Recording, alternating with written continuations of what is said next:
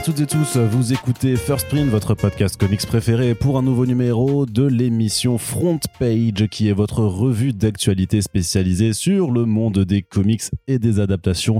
Que s'est-il passé d'intéressant de l'autre côté de l'Atlantique, là où les éditeurs de comics vivent dans des champs joyeux, ensoleillés, alors qu'en France, nous, euh, eh ben, on crève de chaud euh, Mhm. avec la canicule et euh, les incendies, mais ce n'est pas grave parce qu'on Ah, aura toujours des grave. bandes dessinées à lire, sauf quand il y aura plus d'arbres pour imprimer tout ça, puisque tout sera parti en fumée. Mais en attendant, on peut encore lire des BD. Et donc ça, c'est plutôt cool, n'est-ce pas, Corentin? Bah oui, surtout si on lit en numérique. Eh, Ouais, eh, sauf qu'il n'y a plus de composants pour faire les euh, matériaux pour pouvoir lire ces BD numériques. Oui, mais il y en a déjà assez qui sont vendus dans le monde. Plus besoin. Ouais, mais avec l'obsolescence, avec l'obsolescence programmée, le problème c'est qu'elle ne reste pas en état très très longtemps, Corentin. Mais Très optimiste comme début de podcast. c'est un hein. débat, voilà, c'est un débat pour un autre jour. Ce front page sera peut-être un peu plus court que ceux de de d'habitude, puisque en fait on se réserve euh, le, le, le droit de faire un, un podcast spécial San Diego Comic Con euh, bah, d'ici euh, dimanche euh, là, par rapport à l'heure où on met un podcast en ligne. Juste après la SDCC, on fera le gros débrief et donc justement ce sera sûrement un, moment d'actualité très chargé. Donc euh, ce, voilà, ça permettra d'avoir des front pages euh, de de tempor- de- bah, pardon je m'embrouille avec Oh là là. euh, une longueur normale plus, plus ou moins normale et puis on aura le, le bilan SDCC dans un podcast dédié. On espère que vous passez un été agréable en notre compagnie. Les podcasts sont nombreux. On vous rappelle qu'il y a quand même quatre super friends qui ont été enregistrés spécialement euh, autour de la Japan Expo où on parle de BD avec plein de créateurs.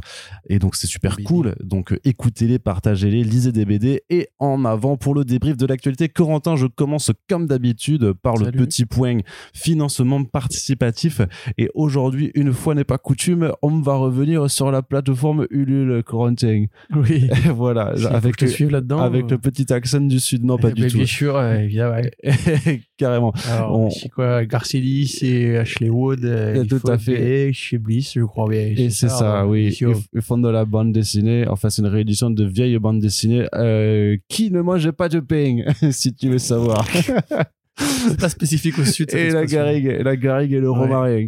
Allez, on y va. Non, La bref. cagole, la jolie. Et nous, nous partions de 300.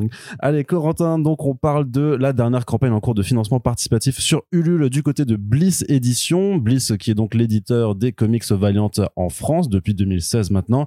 Et comme vous le savez peut-être, ça fait maintenant depuis deux bonnes années en fait qu'ils passent par des campagnes de souscription précommande, on va dire, euh, sur Ulule, euh, ben pour, euh, bah, parce que c'est devenu leur modèle économique, tout simplement, leur façon de fonctionner afin de pouvoir s'assurer une certaine pérennité, une certaine stabilité, notamment au niveau de la trésorerie, puisque voilà, le milieu des comics c'est pas évident et surtout bah, pour les euh, petites structures indépendantes.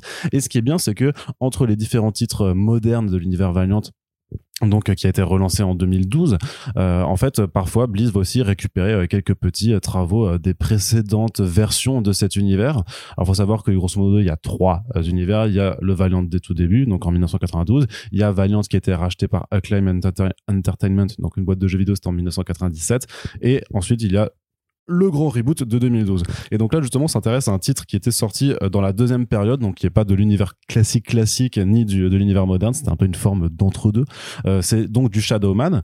Donc euh, c'est écrit par Garcenis et dessiné par Ashley Wood. En fait, c'est un album qui va comprendre de toute façon des récits qui, je crois, sont tous inédits en France. Donc une première mini-série Shadowman de Garcenis et Ashley Wood, et la seconde, elle est écrite en fait par Paul Jenkins et toujours illustrée par par Ashley Wood. Donc Ashley Wood, tu nous fais une petite présentation juste Corentin. C'est un très bon artiste. Voilà, Voilà. Petite présentation. c'est vrai, une petite moyenne présentation. Non, Ashley Wood, je pense que les gens connaissent. Alors, il est un Ah, peu moins présent euh, aujourd'hui en tant que dessinateur, mais c'est un. D'ailleurs, il a monté récemment, on en a parlé, il a monté un label récemment chez euh, CJZ. Comics, euh, ou CZG, du coup? ZZG. Ouais, bon voilà, donc c'est un artiste conceptuel qui a euh, plusieurs pattes graphiques, on va dire, qui effectivement donc a fait ce travail euh, avec Garcini sur Shadowman, qui est très connu aussi des fans de jeux vidéo parce qu'il a adapté en comics les deux premiers épisodes de Metal Gear Solid de Hideo Kojima. Il a fait du Spawn avec Bendis notamment. Le Hellspawn, rappelez-vous, c'est là qu'était apparue la reprise frauduleuse de Mr. de Miracleman euh, chez euh, Todd McFarlane. Il a fait un peu Tangirl, il a fait surtout Zombies vs Robots, euh, qui est une de ses plus longues sagas, on va dire, en BD. Mais sinon, c'est un designer de figurines très connu, euh, concept artiste très connu. Il fait régulièrement des artbooks un peu techno-érotiques, on va dire. Enfin, c'est voilà, c'est un mec génial. Et il a effectivement d'ailleurs travaillé aussi sur les cutscenes de Metal Gear Solid Hmm. The Peace Walker, je crois, le deuxième épisode PSP. PSP, ouais. ouais. Extraordinaire. Les cutscenes étaient de lui, euh, ce qui est probablement l'un des, meilleurs Metal Gear. Donc, C'est pas euh, lui qui fait même les cover euh, art des jackets ou des trucs comme ça Alors il y en a, c'est lui, et hein. l'autre c'est justement l'artiste régulier de Kojima qui s'appelle. Il s'appelle voilà, ce mec s'appelle, il a un nom en plus. D'accord, tu ouais. vois, c'est incroyable. Parce que tu sais, il y a un artiste japonais qui a fait toute la bibliographique de Metal Gear et qui était là pendant la plupart des épisodes au Japon et après ils se sont rapprochés de l'Occident. Et, ouais. Donc voilà. Très bien. Donc c'est dessiné intégralement par euh, ce monsieur et donc bah, Garcinis euh, aussi, on va pas vous le présenter, illustrateur britannique, Preacher, The Boys, Punisher Max, Crossed, ce genre de choses là. Et donc en fait, il reprend le principe de Shadowman. Donc à la base, normalement, c'est un monsieur qui s'appelle Jack Boniface qui est en fait pas possédé mais qui est habité par le loi. Oui. Yoji Shinkawa. Merci. Merci. Par le loi et donc il peut en fait euh, donc voilà ça c'est de la mythologie euh, vaudou euh, je, je je crois si c'est pas ça et donc qui perd c'est à la Nouvelle-Orléans que ça se passe. Ouais. et donc qui en fait peut voyager entre notre notre monde notre réalité et le dead side le monde des morts et donc bah il va pas enquêter mais euh, souvent en fait ouais ça, ça s'intéressait en fait bah aux, aux brisures qu'il peut y avoir entre ces deux réalités à des démons qui envahissent notre monde et qu'il faut eh bien renvoyer chez eux tout simplement Voilà. comme je vais dire comme Non, non, non, non, non, je vais pas faire cette blague obligé de. hein. non non non D'autres s'en chargent. Allez, oui, c'est ça, c'est ça. Et donc en fait, bah en fait à l'époque de 1997, en fait, Jack Boniface avait laissé euh, son rôle de Shadowman à un autre personnage. Donc c'est celui-là qui est présenté euh, dans euh, donc dans ce recueil. Euh, c'est un personnage qui s'appelle Zero et le gros, euh, enfin la grosse donne qui changeait, c'est que pour le coup c'était un, bah, un ancien euh, membre de la mafia, un tueur impitoyable. Quoi. Donc forcément, quand lui se retrouve doté de capacités surnaturelles, ça risque d'être un peu plus violent. Forcément, Garcenis, c'est de la violence C'est un peu ce qu'il avait général. fait avec euh, The Darkness aussi, avec Jackie Estacado. Très bien, ouais. Et donc voilà, donc euh, cet album euh, comprend donc les deux mini-séries, donc Paul Jenkins aussi, euh, gros tar- gros scénariste pardon du monde des comics, qui a notamment fait bah, super Marvel Knights Inhumans avec euh, qui est vraiment une excellente maxi-série, et donc il s'occupe de faire le deuxième le deuxième récit de cet album, donc qui est à soutenir sur Ulule pour voilà pour la somme de 26 euros. Et ben voilà, ben on souhaite que du soutien à cette campagne, puisque voilà, ça permet vraiment de découvrir d'autres facettes de l'univers Valiant et puis là bah en l'occurrence c'est quand même avec euh, bah là des auteurs et des artistes euh, talentueux donc il reste encore euh, quelques jours enfin même un bon mois avant que la campagne ne prenne fin mais donc euh, ne, ne traînez pas non plus hein, parce que le temps le temps file à une vitesse hein, c'est Mmh. incroyable La vie court et c'est fini. voilà vous tournez les yeux et paf votre gamin est déjà au lycée et c'est assez incroyable quoi Ou mort. Ou- ou- ouais super décidément c'est le podcast de, des- des bonnes des bonnes ondes hein. Ouais, que tu sais. En ce moment, hein. Hum, D'ailleurs, REP, Alan Davis, on en parlera dans le prochain podcast. Quand on Alan Grant. de- Alan Alan Grant. Pardon. Pff, je, je commence déjà à prendre de l'avance sur la Bah vie. oui, non, non, mais non. Bah, très bien. Allez, Corentin, on continue. Euh, J'ai envie de te poser une question, euh, Corentin, euh, puisque toi, tu aimes les comics, hein, de, de, de ce que je crois comprendre. Tu, tu me dis si je me trompe. Je- ouais, Tu, je dirais pas ça. Ah ouais? Je les apprécie. Tu les apprécies. Voilà. Je suis plus manga. mais toi, tu fais partie de ces gens qui considèrent que, que la taille, ça compte. Ah Euh, oui, complètement. Complètement. Dans les, dans les bouquins. Dans les bouquins, bien Pas sûr. dans bien entendu, bien entendu je, je ne faisais absolument aucune. euh, Oui. Non, ce n'est Ah, pas du On tout. t'a saisi, Arnaud Kikou. C'est pas mon registre Non, du tout de faire des sous-entendus graveleux et sexuels. Je ne le fais jamais. Qu'en penserait le prêtre? Et donc, puisque tu aimes euh, les, les, les, les objets de grande taille aussi, Corentin, pardon, tu vas nous parler donc Je pense de, que la- c'est une région catholique en plus. C'est n'importe quoi ce qui se passe. C'est vrai. La collection Urban Limited, Oui. donc cette collection de luxe hein, qui Oui. est vraiment destinée à des collectionneurs amateurs de beaux objets onéreux et euh, de grande taille, euh, qui a annoncé euh, ses trois dernières entrées. Euh, donc, euh, donc euh, pour le, le- le- la fin de l'année prochaine, est-ce que tu peux me dire de quoi il s'agit? Puisque j'ai l'impression qu'on part sur des titres un peu outsiders, des choses que les gens ne connaissent pas trop et qui ne se sont jamais vraiment vendues avant. Qu'est-ce qu'il est drôle. Voilà, la maîtrise du Bah, sarcasme, c'est incroyable. hein. De, de fait, Urban Limited se consacre essentiellement aux collectionneurs et donc euh, cible les indispensables. Donc évidemment, c'est pas là qu'on va retrouver des projets plus risqués ou, ou moins connus, parce que sans vu le Ah, prix, il faut vraiment quand même que ce soit des, des gens qui soient fans de ce, enfin qui considèrent que cette histoire-là mérite le prix de la payer aussi cher. Parce que là, on parle quand même de gamme de prix qui vont de 50 à 80 euros. Ouais, ils ont pas annoncé le Spaceman du coup alors. Non, malheureusement. dommage, alors que hein. Pourtant, Ah, moi, je c'est- l'aurais bien payé Ouais. beaucoup plus cher que ça. Bah, c'est bien dommage. Mais tu sais que tu trash sur une excellente BD quand même. Mais je l'ai lu Du et coup, je en fait, tu fais la promotion de l'idée que tout ce qui est risqué ne va jamais arriver en France parce que les gens sont pas curieux et que euh, finalement on est condamné à lire que du Batman toute nos vies. Alors, il y a une réalité en Voilà. France, Corentin. c'est que les gens ne sont pas curieux et qu'on est un peu condamné à lire du Batman c'est toute quand même Brian vie. Azzarello et Bah, il- mais c'est pas grave, c'est pas grave. Donc là en l'occurrence c'est Batman A Long Halloween de Jeff Lobb Team Sale, donc euh, voilà un truc qui a été déjà, qui a déjà été édité, réédité, C'est vrai que ça se rapproche parce que dans toutes les maisons d'édition possibles qui ont fait du décès. Ouais, mais c'est vrai que enfin là, ce qui est intéressant là-dessus par rapport au grand format notamment, c'est que ça se rapproche un peu de l'absolute et vu que Mmh, Urban ne ouais. fait pas d'absolute, donc ça ça peut être un peu une forme de compensation Ça. pour les planches, notamment du euh, bah, du regretté Team Sale. Donc pour rappel, on est toujours sur une hauteur euh, d'album de 30, 30 36 cm, donc effectivement qui est assez oui, voilà, c'est pas, mal, quoi. C'est plutôt un grand format. Euh, avec l'ex libris, euh, le copie numéroté, il y en a 1500 à chaque fois. Euh, marquage à chaud d'auto-allé, signé, machin. Et en l'occurrence, effectivement, un print exclusif de Team Sale permet de faire gonfler un peu le prix, parce qu'on parle quand même de 90 euros l'album. Enfin, 89 euros, mais bon, hein, on connaît, voilà. Qui va compter l'euro qui manque à la fin du mois Euh, On a Killing Joke. Euh, alors là, en fait, c'est une réédition limited de l'édition qui était déjà l'édition euh, de luxe, je crois. Euh, oui, c'est l'édition des Deluxe qui a d'il y a trois ans. On en avait parlé, tu sais, j'avais peut-être pas écrit un article dessus, mais Avec la double colorisation. avec la double colorisation, parce Mm. qu'on se rappelle quand Killing Joke sort, Brian Bolland, pressé par le temps, n'a pas, de- pas le temps de faire justement la colo lui-même. On délègue ça à Johnny Gins qui avait fait la colo de euh, Watchmen, ce qui fait que cette colo-là est très dans son époque, avec beaucoup de violet, de jaune, de bleu. Puis quand Bolland veut la réédition plus tard, faire sa colo à lui, euh, elle invalide la colo précédente de Johnny Gins qui devient introuvable et jusqu'à récemment, on a enfin eu le droit d'avoir les deux colos en même temps. Ce qui pareil, un gonfle l'épaisseur du volume qui est comme un, un album très court, hein, Killing Joke au départ, c'est moins d'une centaine de pages. Donc là, euh, évidemment, on a les deux versions et les pages de script qui sont au milieu. Donc c'est vraiment en fait la, la réédition de l'édition de luxe, mais avec les euh, le contenu plus quali, on va dire. Là, on voit par exemple qu'on a la couve qui est la la colo, la colo de Johnny Gins et le quatrième de couve qui est la colo de Bolland. Mhm. Et enfin, un album euh, un peu moins intéressant à mon sens, mais c'est une question de goût. Donc là, pardon, pour King Joke, c'est 70 euros, enfin, 69 euros. Mhm.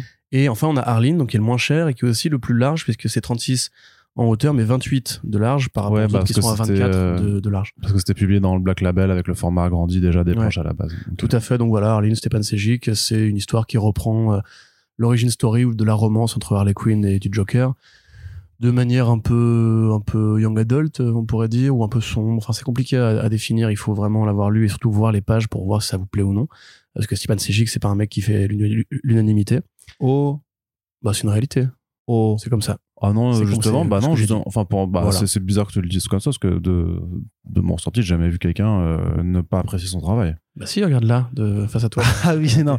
En fait, ce qu'il voulait Non, dire, c'est je, que je déteste pas Stepan Sejic son travail sur euh, Aquaman. euh, Aphrodite 9 Aphrodite Nine, ouais. était super bien sur Aquaman oui c'était sympathique mais Ensuite, c'était beau. c'est pas un volume qui m'a marqué très honnêtement. Oui, oui, peut-être, mais peut-être plus pour l'histoire, mais c'est vrai que du coup, quand tu dis qu'il ne fait pas l'unanimité, c'est-à-dire qu'en fait, tout le monde aime Stéphane Sejic, sauf Corentin. Voilà. Non, on est quelques-uns. Et ma mère, euh, je l'ai convaincu. Ouais. Donc ouais, euh, voilà, bref, 59 euros pour celui-ci. Alors, ça fait beaucoup de Batman. On sait qu'il y a eu déjà beaucoup de Batman qui est arrivé en Urban Limited. Cela dit, c'est toujours mieux que Doomsday Clock, non? Il y avait eu Doomsday Clock, effectivement, qui là, je me demande vraiment si ça s'est vendu à 1500 exemplaires. Euh, parce que c'est donc des tirages limités. Limité, hein. ouais. Donc, enfin, voilà, c'est toujours un peu la même chose. D'où le nom Urban Limited, c'est tirage Là, en l'occurrence, ça tombe plutôt, malheureusement, très bien par rapport justement au départ récent de Team Sale, qui fait que euh, pour ceux qui voudraient justement rendre hommage à un artiste, un grand artiste qui vient de nous quitter, vous avez probablement l'édition la plus complète et la plus luxueuse que vous pourrez jamais avoir de Long Halloween avec un, un print en plus. Euh, pour Killing Joke, moi j'avoue, je l'ai déjà, l'édition de luxe, et j'ai pas spécialement besoin d'avoir un numéro à la fin qui m'explique qu'elle est très rare pour, euh, pour la racheter. Et Arline, c'est pas moi qui vais vous convaincre de l'acheter non plus.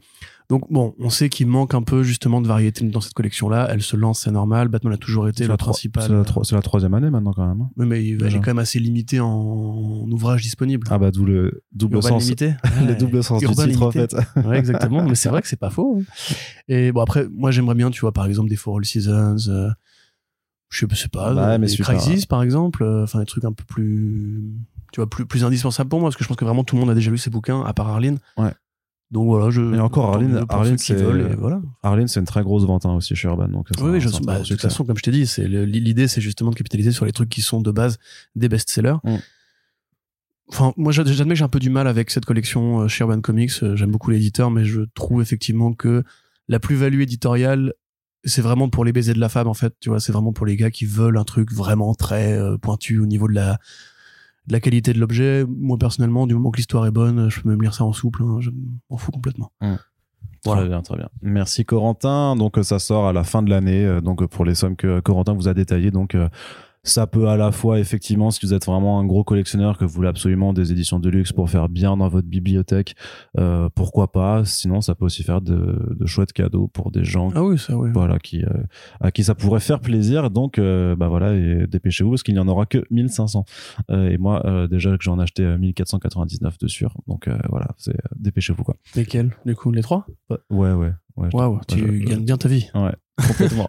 Je savais pas que le Tipeee marchait à ce point-là. Ouais, bah, tu ne te doutes pas. Euh, Corentin, on continue avec du Batman toujours, mais du Batman événementiel, puisque Warner Bros. France et DC Comics relancent les festivités autour du mois Batman. Le mois Batman, qu'est-ce que c'est? C'est tout simplement un ensemble de festivités organisées depuis l'année dernière, en fait, pour le mois de septembre, qui est aussi, depuis 2015, euh, le euh, mois où traditionnellement nous avons le Batman Day, c'est-à-dire une journée où on peut célébrer l'existence de Batman, sans qui, très certainement, nous ne serions que peu de choses, Corentin. S'il n'y avait pas Batman, est-ce que tu serais là? Je ne pense pas. S'il n'y avait En pas plus, moi, je suis Batman. né en septembre. Donc, quelque C'est part, je vrai, c'est lui qui m'a. presque né le C'est Batman lui qui m'a accouché, tu vois, en fait. euh. C'est vrai. Bah, on n'a jamais vu Batman et euh, le, le chirurgien qui a qui t'a mis au monde dans la même pièce. Donc C'était quelque une part- femme. C'était une femme. Ouais. Bah, Désolé. c'est ce que je dis. On l'a jamais vu avec Batman dans la même pièce. bah oui. je sais que c'est vrai, t'as raison, coïncidence. Coïncidence ou pas Euh, Alors, oui, qui- bah. Voilà, bon, bah, c'est- c'est toujours un. J'ai même pas détaillé qu'est-ce qui se passait en fait. T'as dit Corentin. Ah, dire me non, non, mais, non, non, mais je disais Corentin que tu n'étais rien sans, sans Batman et que tu ne serais pas là ah oui, si, non, je- avait pas eu Batman. Toi, t'as un Batman sur l'épaule en plus. Tout à fait. En temps réel. Il y a l'oreille, donc euh, voilà. Exactement. Allez, Corentin, ce que je voulais dire, c'est que euh, donc le Batman Day, c'est un petit peu euh, amplifié, notamment en France, puisque bah ça fait maintenant depuis quelques années, je dirais au moins depuis 2020, qu'il y a eu des, des, des il y a eu clairement des, des, changements en interne chez DC Comics et Warner Bros France, et que leur stratégie de communication se tourner vraiment plus vers les fans. On se rappelle même que c'était en 2019 quand ils avaient fait la, la projection du Bat du Bat Signal. Euh, en fait, ils avaient à un moment fait même un concours à la à, vers, vers les fans pour qu'ils puissent designer le propre logo du Bat Signal et qui avait ensuite été euh, projeté. Ça a été d'ailleurs choisi par, euh, il s'était associé avec euh, la vidéaste Carole Quinten qui du coup en fait avait avait sélectionné le truc. Bah dis donc c'est que c'est une vraie fan de. Bah elle a été un peu choisie comme pas pas, pas porte-parole mais un peu comme euh, je vais pas dire égérie mais voilà enfin elle est souvent associée au, au contenu de marque DC en France euh, puisque bah elle kiffe réellement euh, les super-héros de, de DC Comics. Donc, ce que je voulais dire, c'est que cette année, on continue sur la même euh, la même thématique. On se tourne vers les fans et comment faire? Eh bien, en faisant la recherche du plus grand fan de Batman en France. Le plus gros nerd va devoir être trouvé. Alors, Le bon, mec a un pyjama Batman, partout des posters de Batman chez lui. bah, je sais pas si non, non, après c'est quand même plus un concours de connaissances. signal sur le front. Ouais, c'est ça. Damaged. En fait, ils vont, ils, lancent une tournée euh, début septembre avec un, un Batbus euh, qui va permettre en fait d'aller euh, faire passer des épreuves de type quiz, euh, blind test, euh, ce genre de choses là pour vraiment bah, euh, trouver les personnes qui connaissent le mieux de Batman sur le bout des doigts avec une finale qui sera organisée sur Paris le 17 septembre qui est accessoirement le Batman Day euh, pour lequel aussi d'ailleurs on aura euh, de sortie le, le, c'est le, le manga Batman de, chez Picala dont on avait parlé euh, il y a peu. Et donc, euh, Corentin, je t'ai inscrit déjà. Il y a un site qui est ouvert. Vous pouvez faire des préinscriptions. Et moi, j'ai inscrit Corentin euh, parce qu'il faut bien entendu que tu viennes représenter un peu euh, voilà, le, le podcast, euh, Comics Blog et tout ça. Donc, euh, j'espère euh, t'y voir et j'espère que tu répondras bien. Quel est le vrai nom de questions. Harvey de double face Oui, je sais, c'est Harvey Kent, le procureur de Gotham City. Oui, non, bah, euh, a priori, le 17 septembre, je serai occupé à QV de la veille. Oui, c'est vrai, parce que ce euh, sera. Ah ouais, en fait. le lendemain de euh, mon anniversaire. Ah, bah, ce sera... non, mais du coup, c'est parfait. C'est pour ton cadeau. C'est ton cadeau Oh, d'anniversaire. tu, euh, Arnaud, tu me grattes. Non, mais parce que quand même, par contre, ce qui est cool, c'est que le gagnant de ce concours, euh, en plus de se faire afficher comme le plus gros nerd de, de Batman en France, va quand même gagner un voyage à Los Angeles pour faire le tour des studios Warner, qui viennent notamment d'aménager un tout nouvel espace sur la Batcave et tout ça. Donc, en- c'est quand même pas dégueulasse, quoi. Qu'on pourra voir le tournage de la Snyder Cut 2. Ouais, sûrement. Ah, ouais, je suis chaud, alors. Justice League 2 et 3. Non, mais surtout. je sais pas si je, enfin, sur quels critères il repose le fait d'être fan de Batman, si c'est de connaître toutes les musiques de chaque OST, de chaque euh, Bah, c'est un peu ça. série Je pense que c'est animée, très exhaustif, euh, quoi. Là, moi, ça m'intéresse pas. Après, s'il faut Bah, dire à quelle case euh, Batman sourit dans le numéro 20, euh, 28, 29, euh, 41, tu vois, on peut discuter. Mais Bah, je pense non, que ça- bah, c'est un, un mélange de tout. Hein. C'est ça, c'est des connaissances. bah, franchement, c'est un. Enfin, je dirais voir. Enfin, du coup, je me déplacerai pas parce que donc il y a trois dates qui ont été annoncées euh, du 3, 7 et 10 septembre à Marseille, Toulouse et Bordeaux avant la, la finale parisienne. Et euh, bah, euh, faudra voir si j'imagine qu'ils mettront euh, la- quand même la- un peu de communication là-dessus, donc euh, qu'il y aura des euh, des vidéos qui montreront les épreuves en question, mais ils parlent de quiz, de blind test, de machin. Donc oui, il y aura forcément des. euh, Est-ce que tu arrives à reconnaître le générique de Danny Elfman à la première note? Et aussi Oui. effectivement, sûrement une question. Alors il y aura effectivement des questions en mode euh, Oh, mais qui a, fait- qui a créé le Joker dans euh, Batman 1 un truc comme ça. Et puis euh, du coup, C'est Bob Kane. Euh, c'est pas Bill Finger. Non, c'est Bob Kane. C'est crédité en premier. C'est pas Jerry Robinson. Hein, je sais pas. T'es pas un vrai fan. donc tu auras des questions, on va dire un peu faciles comme ça. Et puis il y aura effectivement la question du genre, euh, Est-ce que Batman a déjà fumé de la bœuf? Voilà, Oui. voilà, dans c'est The. Wedding Gyre de Kevin Smith. Bah voilà. Et Très mauvaise ce- BD. ce- ce genre de- bah, tu vois, tu vois que tu peux que tu peux t'y inscrire. Oui, non, mais voilà. Enfin, après, tant mieux si.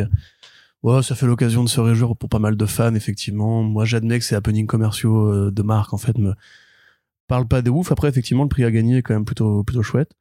Euh, puis ça donne l'occasion aux gens de s'intéresser. Eh, tu sais, le truc là qui sont là-bas, là. Comment ça s'appelle les, les bouquins là. Les, Hein, les, les, salut. Les, les comics. les comics, c'est ça, voilà. Si les gens ils veulent lire, lire des Oui. comics grâce à l'événement, bah moi je suis super content. Oui, mais apparemment, le seul truc, c'est c'est vrai que moi, je suis souvent, d'ailleurs, c'est un truc que j'aurais pas forcément voulu relayer parce que c'est vrai que ça, ça, comme, comme disait Chirac, ça m'en touche une sans faire bouger l'autre. Tu vois, Alors, c'est- ça m'en touche une sans bouger l'autre. ce- Oui, pardon. oui, le, le roi du moment. Je, je, je cite mal euh, Chirac. Non, mais ce que je veux dire, c'est que par contre, dans leur communiqué, ils ont mis quand même qu'ils s'associaient avec les librairies Comics Corner à Paris, Entre du Snorgle à Marseille, Comptoir du Rêve à Toulouse et Album Comics Bordeaux. Et le fait qu'il y ait des partenariats quand même avec des librairies, donc qui sont effectivement les lieux où on retrouve les comics, ça me laisse espérer qu'il y aura Ouais, aussi des animations qui vont organiser avec ces librairies, que ça permettrait effectivement de mettre en avant les comics. Et euh, c'est euh, là-dessus que je croise les doigts. Et Urban n'est pas partie prenante, genre ils vont pas filer des bouquins. euh, Bah, bah, de toute façon, Urban Comics fait toujours normalement pour le Batman Day euh, une édition, enfin un album gratuit pour deux albums Batman achetés offerts. Mais, c'est mais chouette, c'est chouette et en même temps c'est compliqué parce que bah tu trouves pas beaucoup d'albums Batman chez Urban Comics non plus quoi. Alors C'est vrai qu'il euh, ouais, y a pas l'embarras du choix, quoi. C'est ça, c'est c'est compliqué. Bah, y a, euh, voilà, ils vont offrir des longs Halloween euh, en limited. Ouais, sûrement. Prends l'album 90 balles gratuit. c'est ça. Non non mais tu sais ils avaient fait mais ils avaient fait en plus des beaux tirages. À un moment ils avaient fait le, le Batman euh, annual 2 là de Tom King et Lee Wicks en version Mm. noir et blanc et tout. C'était Ah, ouais, assez cool, ouf quoi. ouais. Donc euh, j'imagine qu'ils referont une opération de, de, de la sorte. En tout cas, on vous tiendra au courant bien entendu de ce qui se passera à la rentrée et vous pourrez donc Et aller sur, à Carole sur le parvis de la gare Saint-Lazare euh, samedi après-midi. Il y aura Corentin avec la gueule de bois en train de concourir. Ce sera sur les réseaux Je sociaux. préfère Superman, de toute façon. euh, je m'en bats les couilles. Allez, Corentin, on continue? Avec euh, le programme, enfin les deux nouveaux ajouts de la collection Marvel Must Have de euh, Panini Comics euh, qui a annoncé récemment deux titres, c'est-à-dire du Ultron Unlimited donc par Kurt Busiek et euh, Georges Perez et aussi du Deadpool le bon, la brute et le truand. Euh, ouais, donc on se rappelle, Marvel Must Have, on le dit à chaque fois, mais pour ceux qui prennent le train en marche, c'est une collection, on va dire, au prix avantageux par rapport aux autres collections de Panini qui sont souvent un peu plus chères, où on a juste deux gammes de prix, 15,99 et 20,99, euh, dépendamment de la taille du bouquin. Donc là, c'est deux petits albums, hein, c'est moins de six numéros à chaque fois. Donc euh, Ultron Unlimited, alors c'est Avengers Ultron, Ultron Ouais. Unlimited. C'est un arc des Vengeurs dans lequel Ultron revient sur Terre euh, et décide d'attaquer la Slovénie, je crois, un pays fictif d'Europe de l'Est. Ouais, ça il provoque une crise, une crise politique. Il me semble que ça intervient, ça doit être peu de temps avant ou après la crise du Kosovo dans le monde réel. Donc voilà, les Avengers sont envoyés sur place pour euh, défaire les armées d'Ultron. Il y a un propos sur euh, le règne des machines, euh, voilà l'évolution de l'intelligence artificielle ma- malsaine et tout. Il y a un combat assez intelligemment utilisé entre Vision et Ultron. Le rôle de Hank Pym, qui est le créateur de Ultron comics, contrairement à la saga Marvel Studios. Donc voilà, c'est plutôt une bonne BD. C'est deux très grands artistes, deux très grands auteurs dans un- une série d'Avengers qui est, enfin une série Avengers de 99, 98, la fin des années 90 qui est un peu moins connue aujourd'hui, j'ai l'impression, enfin parce qu'on a du mal à se souvenir du passé en comics de toute façon. Euh, donc c'est plutôt chouette. Et euh, Deadpool, le bon, la brute et le truand, c'est un arc de Jerry Duggan avec Brian Posen, euh, qui raconte un petit peu comment dire ça sans spoiler, est-ce que c'est compliqué? On va dire qu'il y a une sorte de clone du projet Weapon Plus, donc qui on rappelle est le projet en fait qui a euh, essayé de recréer Captain America, qui a accouché de résultats, très variés, le Sentry, euh, le l'espèce de Man-Thing euh, militarisé, évidemment les animaux de, l'équipe de la Brute Force, également Wolverine qui est le Weapon X, donc c'est le dixième programme, et Deadpool aussi, et voilà.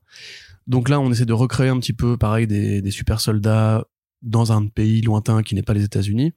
Et ça va évoquer à Deadpool justement la brutalité de son contexte d'apparition. Euh, il a essayé à Wolverine et à Captain America qui sont un petit peu les deux autres exemples de la, technologie du, com- du complexe militaro-industriel pour créer des super soldats.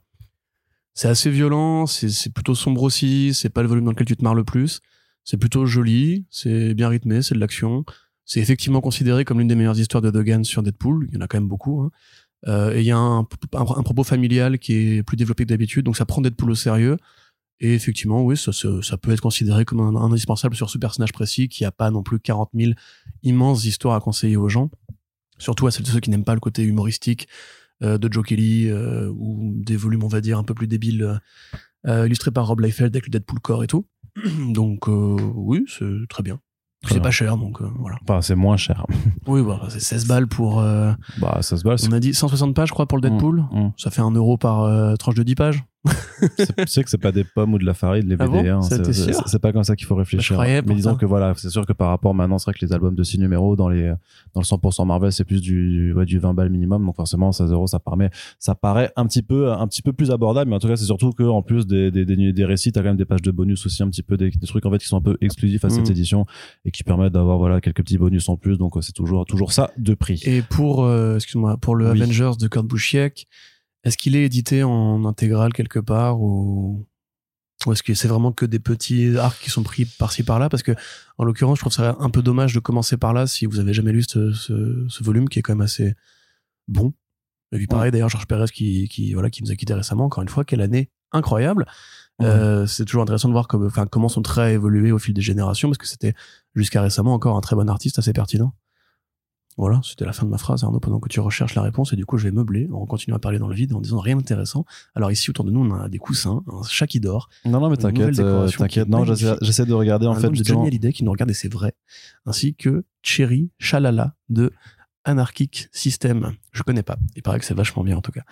Donc euh, voilà, pendant ce temps, tu peux pas me laisser. Bah non mais moi j'attends que c'est fini. en Ah mais j'ai fini, j'ai Ah, fini bah voilà. depuis 5 minutes là en fait. Non, je pense pas. Enfin, je sais pas. Ça, ça a déjà dû être publié parce qu'en général, les must-have, c'est des récits qui ont déjà été publiés de toute façon. Donc c'est de la c'est de la réédition. Euh, mais c'est vrai que dans les intégrales de, de Avengers, je vois pas de période encore des années 90 en fait. Euh, Ok. Mais Bon, Ce sera un teaser. mais il y a dû avoir des trucs peut-être par par Kurt Busiek ou des, euh, des peut-être des Icons ou je sais pas des trucs comme ça ou même des Marvel Select euh, de, de l'époque et tout ça. Je... De toute façon, c'est non s'ils ils le disent plus forcément si ça avait euh, si ça avait été dans quel truc ça a été précédemment édité. Je crois qu'ils le mettent plus sur euh, dans leurs Hmm. ours. Donc euh, voilà. Bon.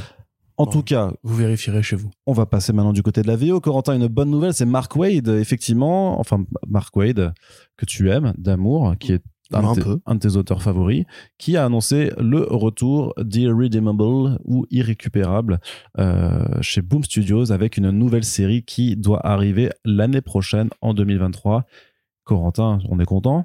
On est plutôt content. Avec Peter Krause au Je dessin. sais pas si l'application Graphite existe encore, mais si Graphite Comics, bah moi je l'ai toujours installé sur ma tablette, mais voilà. Bah, si jamais ça vous intéresse, il y a, euh, Bah, il y a tout euh, dessus, hein. irrécupérable, Mm. effectivement, Irredeemable, qui est accessible en gratuit dessus. Mais en anglais. En Et mais en anglais, oui. Bon, après, c'est pas un langage, enfin, c'est pas du d'humour euh, littéraire, on va dire. C'est Mark Waid, ça reste assez compréhensible, même si Oui, vous oui. avez un niveau, on va dire, basique en anglais. C'est toujours plus facile à dire que de l'allemand, quoi. Oui, bah oui, généralement, effectivement. Enfin, tu parles allemand, toi? Ein bisschen. Un bisschen? Mm. Tu parles italien aussi?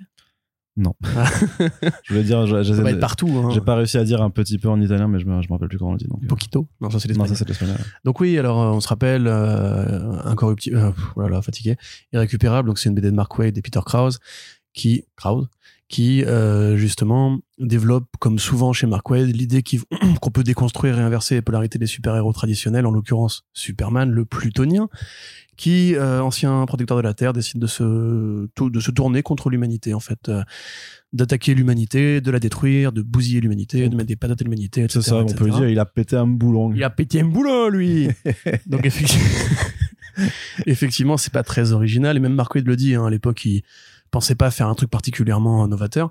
C'est quand ça va plus loin, en fait, et qu'on voit un petit peu la, la réponse euh, que prépare justement le genre humain à, à une menace aussi puissante et, euh, et invincible que ça devient vraiment. Non, non, parce qu'Invincible, c'est. tu confonds tout, c'est chez Image Comics.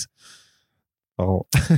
voilà. Et c'était le début en fait de l'univers, on va dire I euh, majuscule, puisqu'il y a eu deux autres séries qui commencent par un I et qui ont toutes la particularité, la particularité d'avoir au moins deux consonnes qui se suivent, comme le Irredeemable.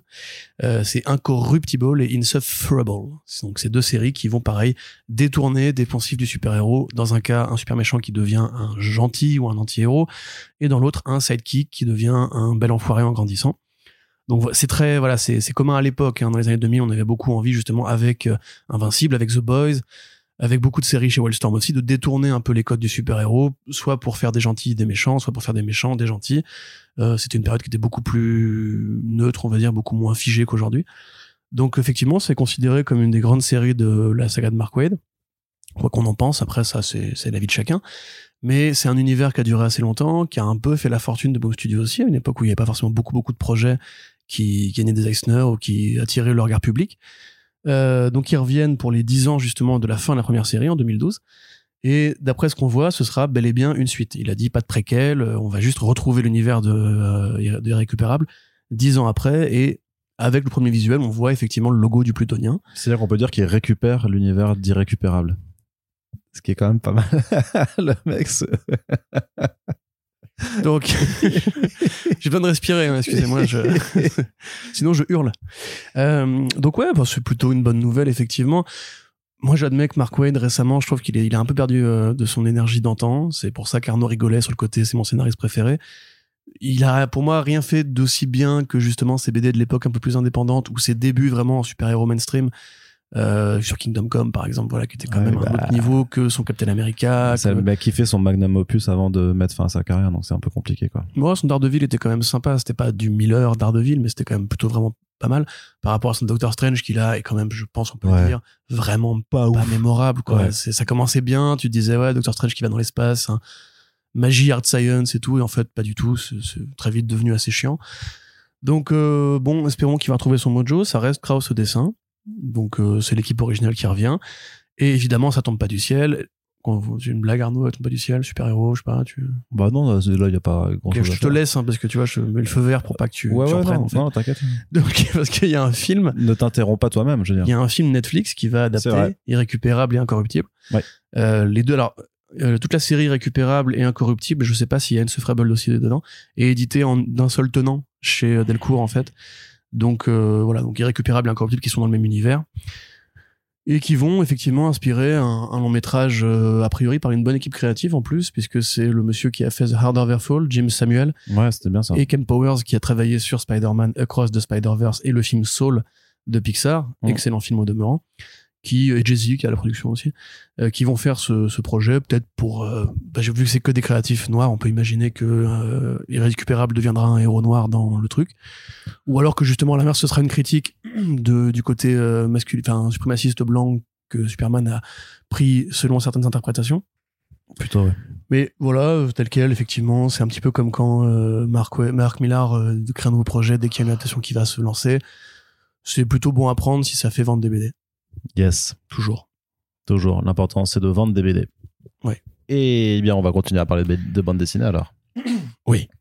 Chez Boom Studios, toujours, en octobre, il y a une nouvelle, une nouvelle série qui arrive, qui s'appelle Damn Them All, qui est écrite par un certain Cy Spurrier, Yeah qu'on aime bien par ici. Oui, Donc, c'est euh, Coda, vive les Anglais. c'est Saison de sang.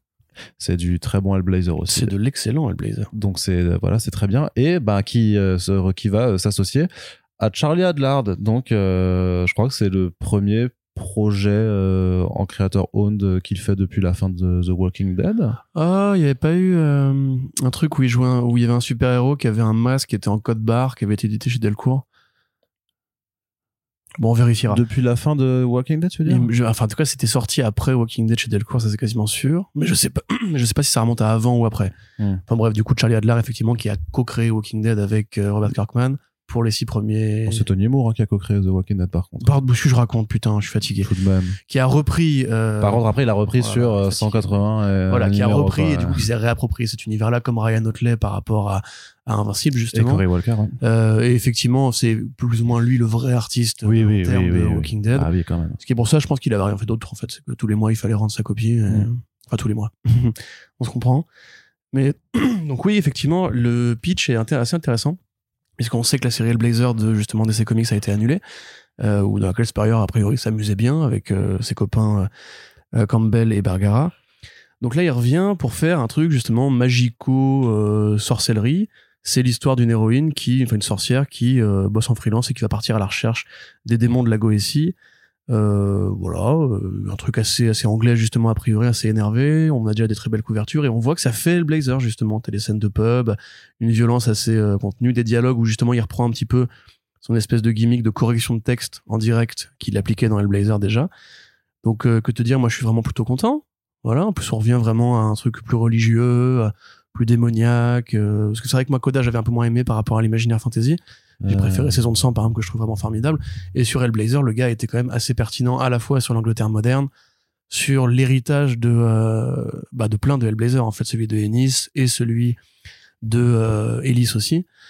Donc ouais, enfin c'est moi si ça peut être une sorte de, de suite spin-off euh, réinventée, je suis vraiment super content. Ouais, j'espère surtout que c'est une série régulière et que ce sera pas juste une mini-série en six numéros, un truc comme ça, parce que euh, pour le coup, l'association des deux et puis euh, même de revoir un peu Adlard sur du sur du long terme et tout, ça, ça peut être chouette quoi. de- depuis et de le voir, de le voir s'emparer en fait d'un autre univers, dans une autre un petit peu, même si on reste quand même dans bah, dans de l'horrifique aussi, hein, clairement, mais de le voir s'emparer d'une forme d'autre univers après voilà, après avoir passé 10 ans sur The Walking Dead, c'est ça peut être sympa quoi. Mais t'es fan du trait de Charlie Adler toi? Ah, moi j'aime bien. hein. Ouais. Mm. Mais par rapport à Coda et Saison de sang, tu t'avoueras quand même qu'on Ah mais ça va, ça c'est va. plus routinier, tu vois, c'est pas Non mais Bargara, c'est c'est juste que Bargara, il est beaucoup trop fort. Quoi. Ouais, oui. Il est, c'est On ne un- mérite pas Berger. C'est un, bah, c'est un monstre, hein, donc euh, forcément. Après, moi, tout ce que fait Spurrier m'intéresse. J'avoue que je suis pas un immense fan du trait de Charlie Adlard. Mm. Mais je pense que tu te, enfin, c'est, c'est bien, il faut être optimiste dans la vie, hein, t'as raison. Mais, euh, une, une- une nouvelle ongoing en indé, euh, pff, moi, je, je crois que j'ai du un peu du mal à y croire. En Mais en surtout, c'est un mec qui foisonne d'idées, tu vois, qui va y en a. à plein d'endroits à la fois et tout. euh. Mais il y en a des ongoing. Ouais, ouais, mais ce sont pas de la durée qu'on avait avant, quoi. Ah, Tu sais, les macarons. oh, oh, ça, fait- Dédicace à un auditeur précis qui s'en Ouais. connaîtra. ça fait longtemps, ça. Ouais. Ça fait très longtemps. Non, c'est la nostalgie, voilà. Ouais, c'est C'est comme pour un irrécupérable. Allez, Corentin, on continue du côté de la VO. Que se passe-t-il du côté de Onipress? Alors, on sait, on sait, quand on rédige sur comicsblog.fr ou qu'on parle dans First Print, que la situation des micros, enfin des petites maisons d'édition indépendantes n'intéresse pas grand monde. Mais pourtant, pourtant, on se prend le temps de rédiger aussi, de vous parler de ça, même si effectivement on pourrait se contenter de relayer les dernières rumeurs à la con sur les prochains films Marvel. Euh, mais des fois, bah, on se dit que ça peut intéresser quand même On quelques peut faire les personnes. deux, hein, sinon. Ouais, bah en fait, non, non, non, j'ai pas le temps. on n'a pas le temps, euh, Corentin. Alors, qu'est-ce qui se passe chez Onipress Eh hein bien, déjà, Onipress, qu'est-ce que c'est quand même? Parce qu'en fait, vous savez ce que c'est, même sans forcément le savoir, parce que vous êtes euh, beau et intelligent. C'est une maison d'édition donc indépendante qui a quand même euh, apporté quelques très grosses euh, cré- bah, titres en, en creator owned, en tout cas quelques très belles créations telles que Scott Pilgrim, par Mhm. exemple, telles que Kaiju Max de euh, Thunder Cannon, Queen Ou and Country. Hein? Queen and Queen Country. Country, Stamp, Stamptown, euh, qui sont aussi disponibles en, en VF, ou encore même Jonah, d'ailleurs, tout plus récemment, qui est chez euh, 404 Comics. Et c'est aussi une maison qui fait pas mal, qui fait quelques comics à licence, notamment les Rick and Morty, euh, pour, euh, voilà, pour un peu ce que vous avez déjà pu voir dans les rayons des librairies. Et donc, en fait, ce qui s'est passé depuis le début du mois de juillet, c'est que, eh ben, on a eu, en fait, euh, en somme, bah, le licenciement de toutes les personnes au poste important de, de, la boîte. C'est-à-dire que, bah, euh, il y avait, en fait, la rédactrice en chef, Sarah Guedos, en fait, avait, avait été partie il y a, un peu plus tôt dans, dans l'année, de mémoire. Et en fait, c'est au début du mois de juillet, ils ont annoncé le départ de euh, James Lucas Jones et Charlie Chu, que vous ne connaissez pas, mais qui, en fait, étaient, bah, les, on va dire, les, bah, les, les directeurs de publication en fait et, dir- et directeurs du, du contenu créatif euh, chez la maison d'édition. Et puis euh, bah, deux semaines après il y a en fait quatre autres personnes euh, qui étaient aux postes les plus importants les plus stratégiques sur à la fois donc vice-président du, du marketing et des ventes le manager le directeur managérial du marketing et aussi deux éditrices seniors. Donc les personnes qui sont Alex Segura Henry Barajas, Amanda Meadows et Jasmine Amiri. Alors, je t'avoue que les trois premiers, enfin les trois derniers noms, je les connais moins, mais celui d'Alex Segura, par contre, en fait, vu qu'il est aussi auteur, qu'il a bossé dans pas mal d'autres maisons d'édition, c'est quand même quelqu'un qui est très connu et euh, éminemment respecté en fait pour son travail. D'ailleurs, les, trois autres personnes aussi. Hein. Et, euh, voilà, en fait, elles ont été bah, licenciées. euh, et donc, en fait, on se retrouve avec une maison d'édition qui a quand même perdu six de ses postes les plus importants l'espace de trois semaines qui se fend d'un communiqué de presse qui a été complètement décrié et euh, rationalisé, enfin qui s'est fait ratio euh, dans tous les sens partout euh, partout le, le reste de l'industrie en fait où ils disent oui non euh, sachez que voilà il y a eu des départs mais c'est pas du tout euh, que c'est en difficulté contrairement à ce que les, les théories peuvent dire mais en fait voilà c'est toujours pour euh, pour être euh, pour vous servir le mieux possible dans, dans notre entreprise qui est de vous proposer les meilleurs contenus. En fait, c'est Euh, le même de la maison qui brûle et du chien qui boit son café. c'est ouais, c'est le dead tone deaf, tu sais le truc où ouais c'est ça où tu tu te mets un peu délires, c'est comment est-ce et surtout et surtout qu'en fait dans le communiqué bah d'une part le mot comics n'apparaît pas une seule fois alors que c'est quand même une boîte qui est là pour faire des comics à la base et qui parle en fait de content et de content consumers euh, au lieu de lecteurs et de, et de comics. Donc ça aussi ça a été un peu reproché. Et puis ce qui est marrant c'est enfin c'est pas marrant mais du coup justement t'as des Mark Wade euh, ou euh, des des- d'autres autrices en fait qui disent euh, bon les gars euh, les meufs si vous avez des euh, projets en cours chez Oni c'est le temps d'aller regarder vos contrats très rapidement et de voir Mhm. si vous pouvez récupérer y a une clause de les banqueroute. droits voilà des, les, les, à la fois s'il y a une clause de banqueroute et si vous pouvez récupérer les droits de vos comics et même pour ceux qui sont déjà publiés en fait ils sont ils sont en train de leur dire ouais euh, vérifiez et euh, ça fait vraiment voilà par contre ça fait vraiment le navire en train de s'effondrer et tout ça et euh, d'autres commentateurs Fermez les enfants d'abord. Ouais, c'est ça, non, mais il y a, il y a- il y a d'autres artistes qui disent euh, putain, mais euh, le seul truc qui manquait dans ce communiqué de presse, c'était de dire qu'ils allaient faire des NFT, quoi, tu vois. Donc vraiment, le, en mode, euh, tu sais, les nouvelles, les nouvelles stratégies, c'est, c'est mais parce que derrière Unipress, il y a Polarity, euh, Polarity, euh, Press, en fait, qui, euh, bah, qui est le groupe qui, qui est, euh, qui est derrière tout ça, qui avait déjà fait fermer l'année dernière, en fait, l'entité euh, Lionforge Labs, euh, qui était une, une- bah, un, petit groupe éditorial un peu expérimental, en fait, qui essayait de trouver des nouvelles idées pour Lionforge, qui est donc le, bah, la deuxième entité de, de cette double structure Onipress Lionforge. Donc en fait, bah, ça fait depuis ouais depuis quelques années en fait que bah, tout commence un peu, on dirait, à se, à se déliter. Et la question vraiment hein, par rapport au, bah, au retour de, de, de tous les tous les auteurs et, euh, et éditeurs de l'industrie, c'est de se demander si on n'est pas en train d'assister bah, en, en direct en fait à la disparition d'une maison euh, qui pourtant fêtait ses 25 ans cette année, devait aller à la San Diego Comic Con tenir euh, des conférences pour présenter leurs nouveautés et euh, à, avoir un stand. Alors ils ont annulé leur stand dans un premier temps, mais en disant c'est bon, il y aura quand même les conférences. Puis finalement ils ont aussi annulé leurs conférences. Donc du coup euh, vraiment ils seront pas là. Ils ont dit si si on reviendra en 2023, mais on peut légitimement se demander est-ce qu'ils seront encore là en 2023. Corentin, es-tu inquiet? Euh, bah, inquiet, moi, je peux, je peux vivre dans un monde sans Onipress. Par contre, je suis inquiet C'est pour les a pas, créateurs. tu sais qu'il n'y a pas de Scott Pilgrim hein, sans Onipress. Non, mais je sais, non, mais je sais, attends. Je suis, peux vivre dans un monde sans Scott Pilgrim Il n'y a pas Off-Road de Sean Murphy sans Onipress. Il n'y a Voilà. pas donc le début quand même de sa carrière. Il n'y a pas plein de Greg Rucka excellents sans Onipress. Non, mais ce que je veux te dire, c'est qu'il y a, on en parle depuis des années. Il y a beaucoup de maisons d'édition qui sont créées et qui pourront, j'imagine, combler un peu le palliatif, enfin le manque, pardon, euh, que va créer ce vide. Euh, parce que moi, c'est plus pour les créateurs que je m'inquiète en fait. C'est est-ce que justement il y a des contrats qui vont pouvoir être débloqués, les propriétés, les propriétés intellectuelles seront-elles vendues Euh, Est-ce qu'effectivement on risque pas justement de se retrouver avec des auteurs ou des autrices en conflit avec leur ancien employeur si eux décident de garder les propriétés intellectuelles à la maison pour justement les exploiter? Euh, On sait que Stumpton a été, adapté par exemple, Scott Pilgrim aussi, il y a une série animée qui arrive bientôt. Je, bon, bah, je pense que Brian Lee O'Malley a des avocats très compétents euh, et Edgar Wright aussi d'ailleurs. Donc il n'y a pas de raison que ça bloque de ce côté-là. C'est plus pour les petits projets, on va dire, qui sont peut-être des des trucs à royalties qui servent voilà à boucler les fins de mois pour quelques artistes. En plus c'est curieux, enfin ils ont quand même eu des, des grands auteurs quoi. Euh, Je veux dire t'as Frank, Miller qui a bossé chez Mm. Onipress, t'as même Kevin Smith qui était une vedette qui a travaillé chez Onipress euh, avec son comics euh, Giant and Silent Bob. Enfin, c'est une boîte qui plus ou moins allait bien quoi euh, jusqu'à récemment. Alors j'avoue que j'ai un peu du mal à m'expliquer la, la situation si c'est vraiment un rachat qui a causé l'effondrement des machines, enfin l'arrêt des machines et l'effondrement d'une société qui quand même, comme tu le dis, était là quand même depuis assez longtemps. Euh, Onipress, il y a 25 ans, c'était le boom de l'indé, enfin la fin du boom de l'indé, mais c'était quand même dans la côte comète du boom de l'indé. À l'époque où justement des boîtes comme Dark Horse commençaient à exister, enfin je veux dire quand on voit des tonnes de boîtes comme Milestone ou quoi qui sont lancées à l'époque, ou même Acclaim justement, qui pensaient que le comics c'était la nouvelle euh, rente de luxe, etc. Où est-ce qu'elles sont passées, tu vois? Enfin, il y a des vraiment peu de boîtes qui ont survécu à cette espèce de d'explosion où chacun voulait monter sa boîte, dans, sa société d'édition, etc. Donc moi, ça me rend un peu triste effectivement pour euh, pour l'histoire du marché, on va dire, et pour effectivement les artistes et les auteurs qui vont être euh, impactés. Maintenant, je voilà, j'aimerais connaître vraiment la raison. Tu vois, de pour qu'est-ce qui s'est passé, quel était le, pre- le- le premier domino qui a commencé à faire tomber le château de cartes et à provoquer cette, euh, cette- ce crash d'avion au ralenti? Euh, si c'est effectivement parce que Polarity a voulu euh, se payer une machine à content, comme ils disent, parce que c'est que ça, hein, comme tu dis dans le communiqué de presse, on parle de contenu. De la même façon que Netflix parle de contenu, que Disney Plus parle de contenu, que les boîtes qui rachètent des studios de jeux vidéo, enfin oui c'est ça, parlent de contenu, ou comme tu vois Dark Horse qui s'est fait racheter récemment, est-ce qu'on peut être inquiet? Est-ce qu'il est-ce qu'il convient d'être inquiet? Parce que euh, on voit pas les effets immédiatement. C'est comme quand justement, euh, enfin Warner Bros a été racheté par euh, AT&T, on s'est dit bon bah, pour l'instant tout va bien.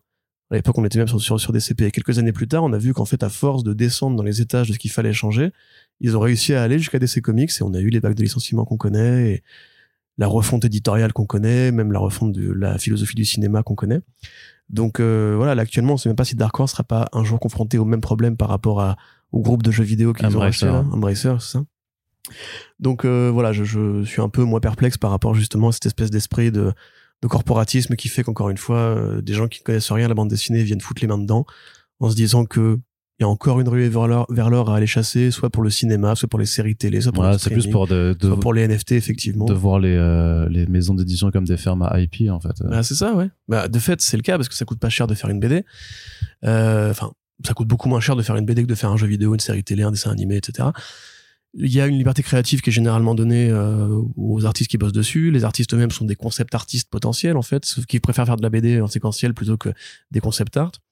Donc euh, c'est tout à fait logique du point de vue d'un groupe capitaliste. Par contre, après, il faut quand même laisser justement, c'est ce que beaucoup de groupes ne comprennent pas, il faut laisser la boîte tranquille en fait. Il faut lui laisser sa, liberté, son indépendance, son autonomie.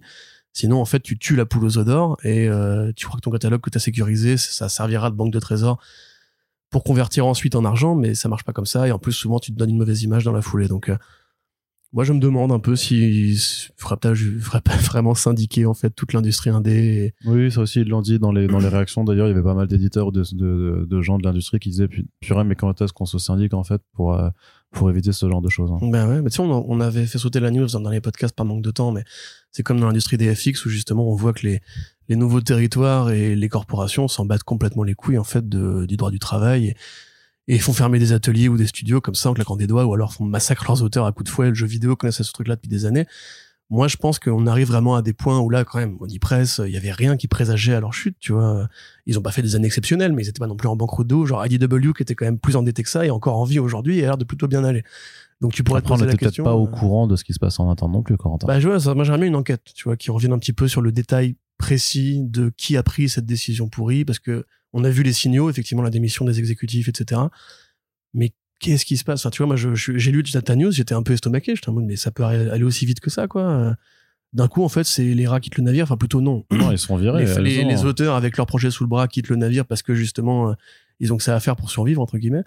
Euh, c'est inquiétant, quoi. Quand tu vois la fragilité déjà du marché, euh, tu te dis que ça peut s'arrêter du jour au lendemain pour des boîtes comme ça qui sont là depuis longtemps. Je trouve ça vraiment préoccupant, Rien personnellement. n'est immuable, Corentin. C'est vrai. Sauf toi. Bon, non, même moi, je suis pas pris une ride depuis 7 ans. Bon, 8 ans même. un petit peu quand même. hein. Non, tu es magnifique. C'est vrai, merci. premier jour. C'est bien gentil. Euh, Corentin, est-ce que tu peux me parler un petit peu de ce projet d'adaptation en comics d'un film chez Dynamite, là, qui a fait quand même pas mal d'annonces en amont de la SDCC. Donc, euh, il y a notamment ben, euh, une nouvelle série Red Sonia qui, qui doit arriver encore, Unbreakable Red Sonia, dont on reparlera peut-être prochainement. Faut que je te laisse faire la news dessus, Corentin. Mais surtout, une adaptation. une Alors adaptation. que Arnaud n'a jamais rien lu de Red Sonia. Bah oui, mais c'est pour ça, je, je laisse les- les- l'expert, l'expert faire le travail. J'espère Dynamite. C'est le mec qui lit toutes les merdes parce qu'il faut qu'on les couvre éditorialement. Désolé. Donc Oui, on donc, adapte euh, un, film qui s'appelle Fire and Ice C'est ça, en ou- comics. ou Tigra, euh, La glace et le feu en français.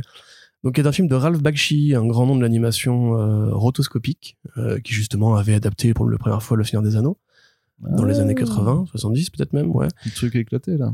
Non, c'est bah, un film qui a du charme, on va dire, justement pour sa technique d'animation. Par contre, c'est clairement pas effectivement l'adaptation est fidèle et euh, suffisante, Ouais. généreuse, on va dire, de l'œuvre de Tolkien. Mais il y a, il y a, il a des fans, hein, le style de Bakshi, effectivement. Donc on se rappelle, en fait, c'est un mec qui filmait vraiment des acteurs qui jouaient la comédie, des acteurs et des actrices qui jouaient la comédie, et après utilisait des artistes pour dessiner par-dessus euh, sur celluloïd.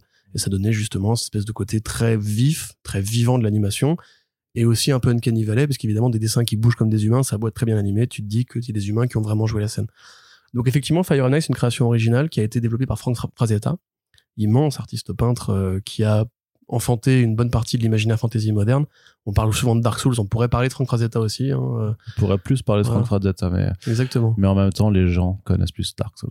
Bah oui, mais c'est pas ma faute si les gens sont incultes. Donc, euh, Oui, mais vous avez entendu- mais qu'est-ce que, mais ça, ça va un peu. non, hein mais je veux dire que c'est un- l'imaginaire fantasy. Et la culture, ça, dark ça- fantasy, la culture, ça se fait par plein de voies différentes. le hein. graphisme dark fantasy vient quand même beaucoup de Frazetta, c'est tout ce que je voulais dire, Arnaud. De John Ho aussi, hein, dans ce cas. Exactement, oui, et puis de Kentaro Mura. Donc, euh, bref, on en revient. Euh, il a co-créé le film, effectivement, il a participé à la bible des concept art et au design et au personnage, même à l'animation.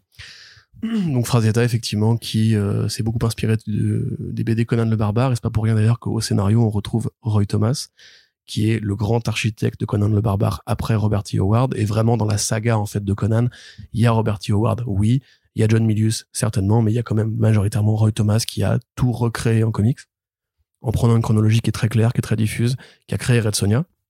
Red Sonia n'existe pas dans l'œuvre de Robert T. Howard. Il y a Sonia Larousse qui n'est pas le même personnage, qui est un personnage d'un siècle différent, euh, qui après a été récupéré par Dynamite suite au film, blablabla. Donc effectivement, on est vraiment dans un mythe qui évoque celui de Conan le Barbare, avec de la fantaisie, des sorciers, des orques, des mondes, enfin des orques, des créatures euh, démoniaques, etc. Euh, et puis que vu que c'est Frazetta, évidemment, des nanas en petite tenue, hein, on est aussi à l'époque de cette fantaisie barbare qui aime bien les corps dénudés.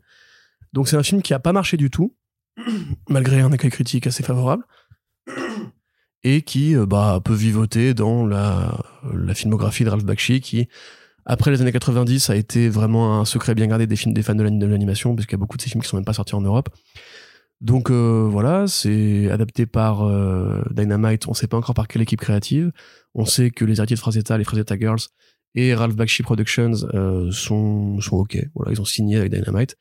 Dynamite qui fait donc les comics Red Sonia, qui fait les comics Pulp, Deja Toris ou Doc Savage, qui a fait du Shadow, qui aime bien récupérer des propriétés intellectuelles un peu poussiéreuses et un peu oubliées pour les remettre au goût du jour. Et je pense très clairement que le fandom Dynamite doit probablement croiser le fandom Frazetta et Ralph Bakshi. Donc au niveau euh, industriel, c'est plutôt intelligent euh, comme, comme rachat de licence. En revanche, euh, effectivement, comme l'observait euh, Beaujouan sur les réseaux sociaux, c'est très clairement pas forcément une très bonne nouvelle si vous êtes fan justement du film, de l'esthétique Frazetta ou, euh, ou même justement de l'animation à la Bakshi parce que on peut faire beaucoup de reproches, enfin pardon, on peut faire beaucoup de, compliments justement à Dynamite. On peut dire que la vampirelette de Christopher Priest c'est très bien, par exemple, que avoir pris Mark Russell pour faire Red Sonia c'est très bien, c'est une bonne idée, voilà, qui font des projets intéressants de temps en temps. Van Lante, je trouve, a vraiment amené un, un sursaut qualitatif et de cohérence même au niveau de l'univers général dans Dynamite, qui est un plagiat sympathique de Deceased, qui, est déjà un plagiat sympathique de Marvel Zombies. Euh, donc voilà, on, peut accor- accorder au fait, enfin accorder à la boîte le fait que celle s'est un peu reprise en main récemment. On n'est pas du tout au niveau de la prod poubelle du début des années 2010 où il y avait des trucs affreux qui sortaient régulièrement. En revanche, euh, graphiquement, il y a un problème à engager des artistes vraiment compétents chez Dynamite. Il y en a quelques-uns. Ils sont pas très nombreux. Euh, honnêtement, par exemple, la Vampirella de Priest, c'est vraiment pas joli. C'est pas du tout, du tout joli même. Et même sur des projets importants, comme euh, tu prends par exemple la, j'ai oublié le, le préfixe, mais la Red Sonia de euh, Palmiotti et Connor, ils ont mis Moritat au dessin. Moritat, je pense qu'il en- fait encore moins l'unanimité que Stepan Sejic. C'est des espèces de chibi, sexy chibi, un petit peu à la Warrior Non, avec des nanas très musclées, toutes petites, avec des gros nichons. Euh, moi, j'avoue que j'étais intéressé de voir la lecture que Palmiotti et Connor allaient faire de Red Sonia. Oui, Mhm. t'es intéressé, Arnaud, ça y est, Mhm. je t'ai vendu le projet. Et au final, c'est pas beau, c'est numérique, c'est flou, enfin, c'est pas joli. Donc, euh, voilà, enfin, Fire and Ice, il faut quand même trouver un artiste talentueux pour reprendre cet univers-là. Moi, je conseillerais Sadri Beach, qui est le, le- pour moi le seul héritier légitime de Frazetta dans le présent. Mhm. Euh, les, couvertures, les couvertures de son travail sur Conan le Barbare, justement, chez Marvel, en témoignent.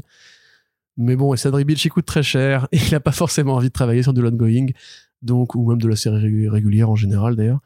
Donc, Bah, en euh, même temps, euh, si, attends, il fait Eternals, c'est de l'ongoing. hein. bah oui, mais il peut pas en faire deux à la fois. Et Ah même non, sur bah- Eternals, on voit bien que justement, travailler en mensuel, c'est difficile pour lui. Il est pas à son meilleur niveau par rapport justement à King Thor, qui est graphiquement très, très au-dessus de ce qu'il a fait sur Eternals.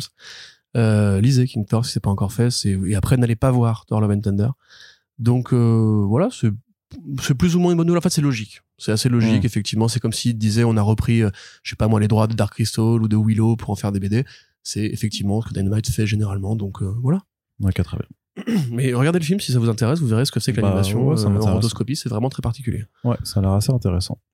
Allez, Corentin, on continue du côté Oui. de l'indé toujours. On a enfin une, euh, une date de sortie pour la série Junkyard Joe de Geoff Jones et Gary Frank qui avait été annoncée déjà à l'automne dernier. C'était a bien longtemps et on en avait parlé déjà à l'époque dans le front page. Et donc, euh, l'avantage quand un podcast dure comme ça, c'est que, bah voilà, on a un suivi, on a un narratif et on peut donc se replonger dans le passé. Donc, si vous écoutez le front page de euh, novembre 2021, euh, très certainement le 2 sur 3, vous verrez qu'on en parlait déjà. C'est la preuve, tout est enregistré. Mais sinon, vous pouvez tout simplement, on va vous faire le petit topo. Voilà, donc Geoff Jones et Gary Frank, après avoir commis les atrocités que sont, euh, enfin, quel- Jokers. voilà. Non, Street Clock. Joker, c'est Jason Faybock. Ah, donc, mais c'est Doomsday Clock. Euh, en fait, sont partis en indépendant faire une nouvelle, leur première d'ailleurs création, euh, leur, leur premier comics en creator owned euh, à tous les deux, qui s'appelle Geiger, qui était euh, grosso modo euh, une aventure de Doctor Phosphorus dans un euh, dans, dans, dans une ère post-apocalyptique.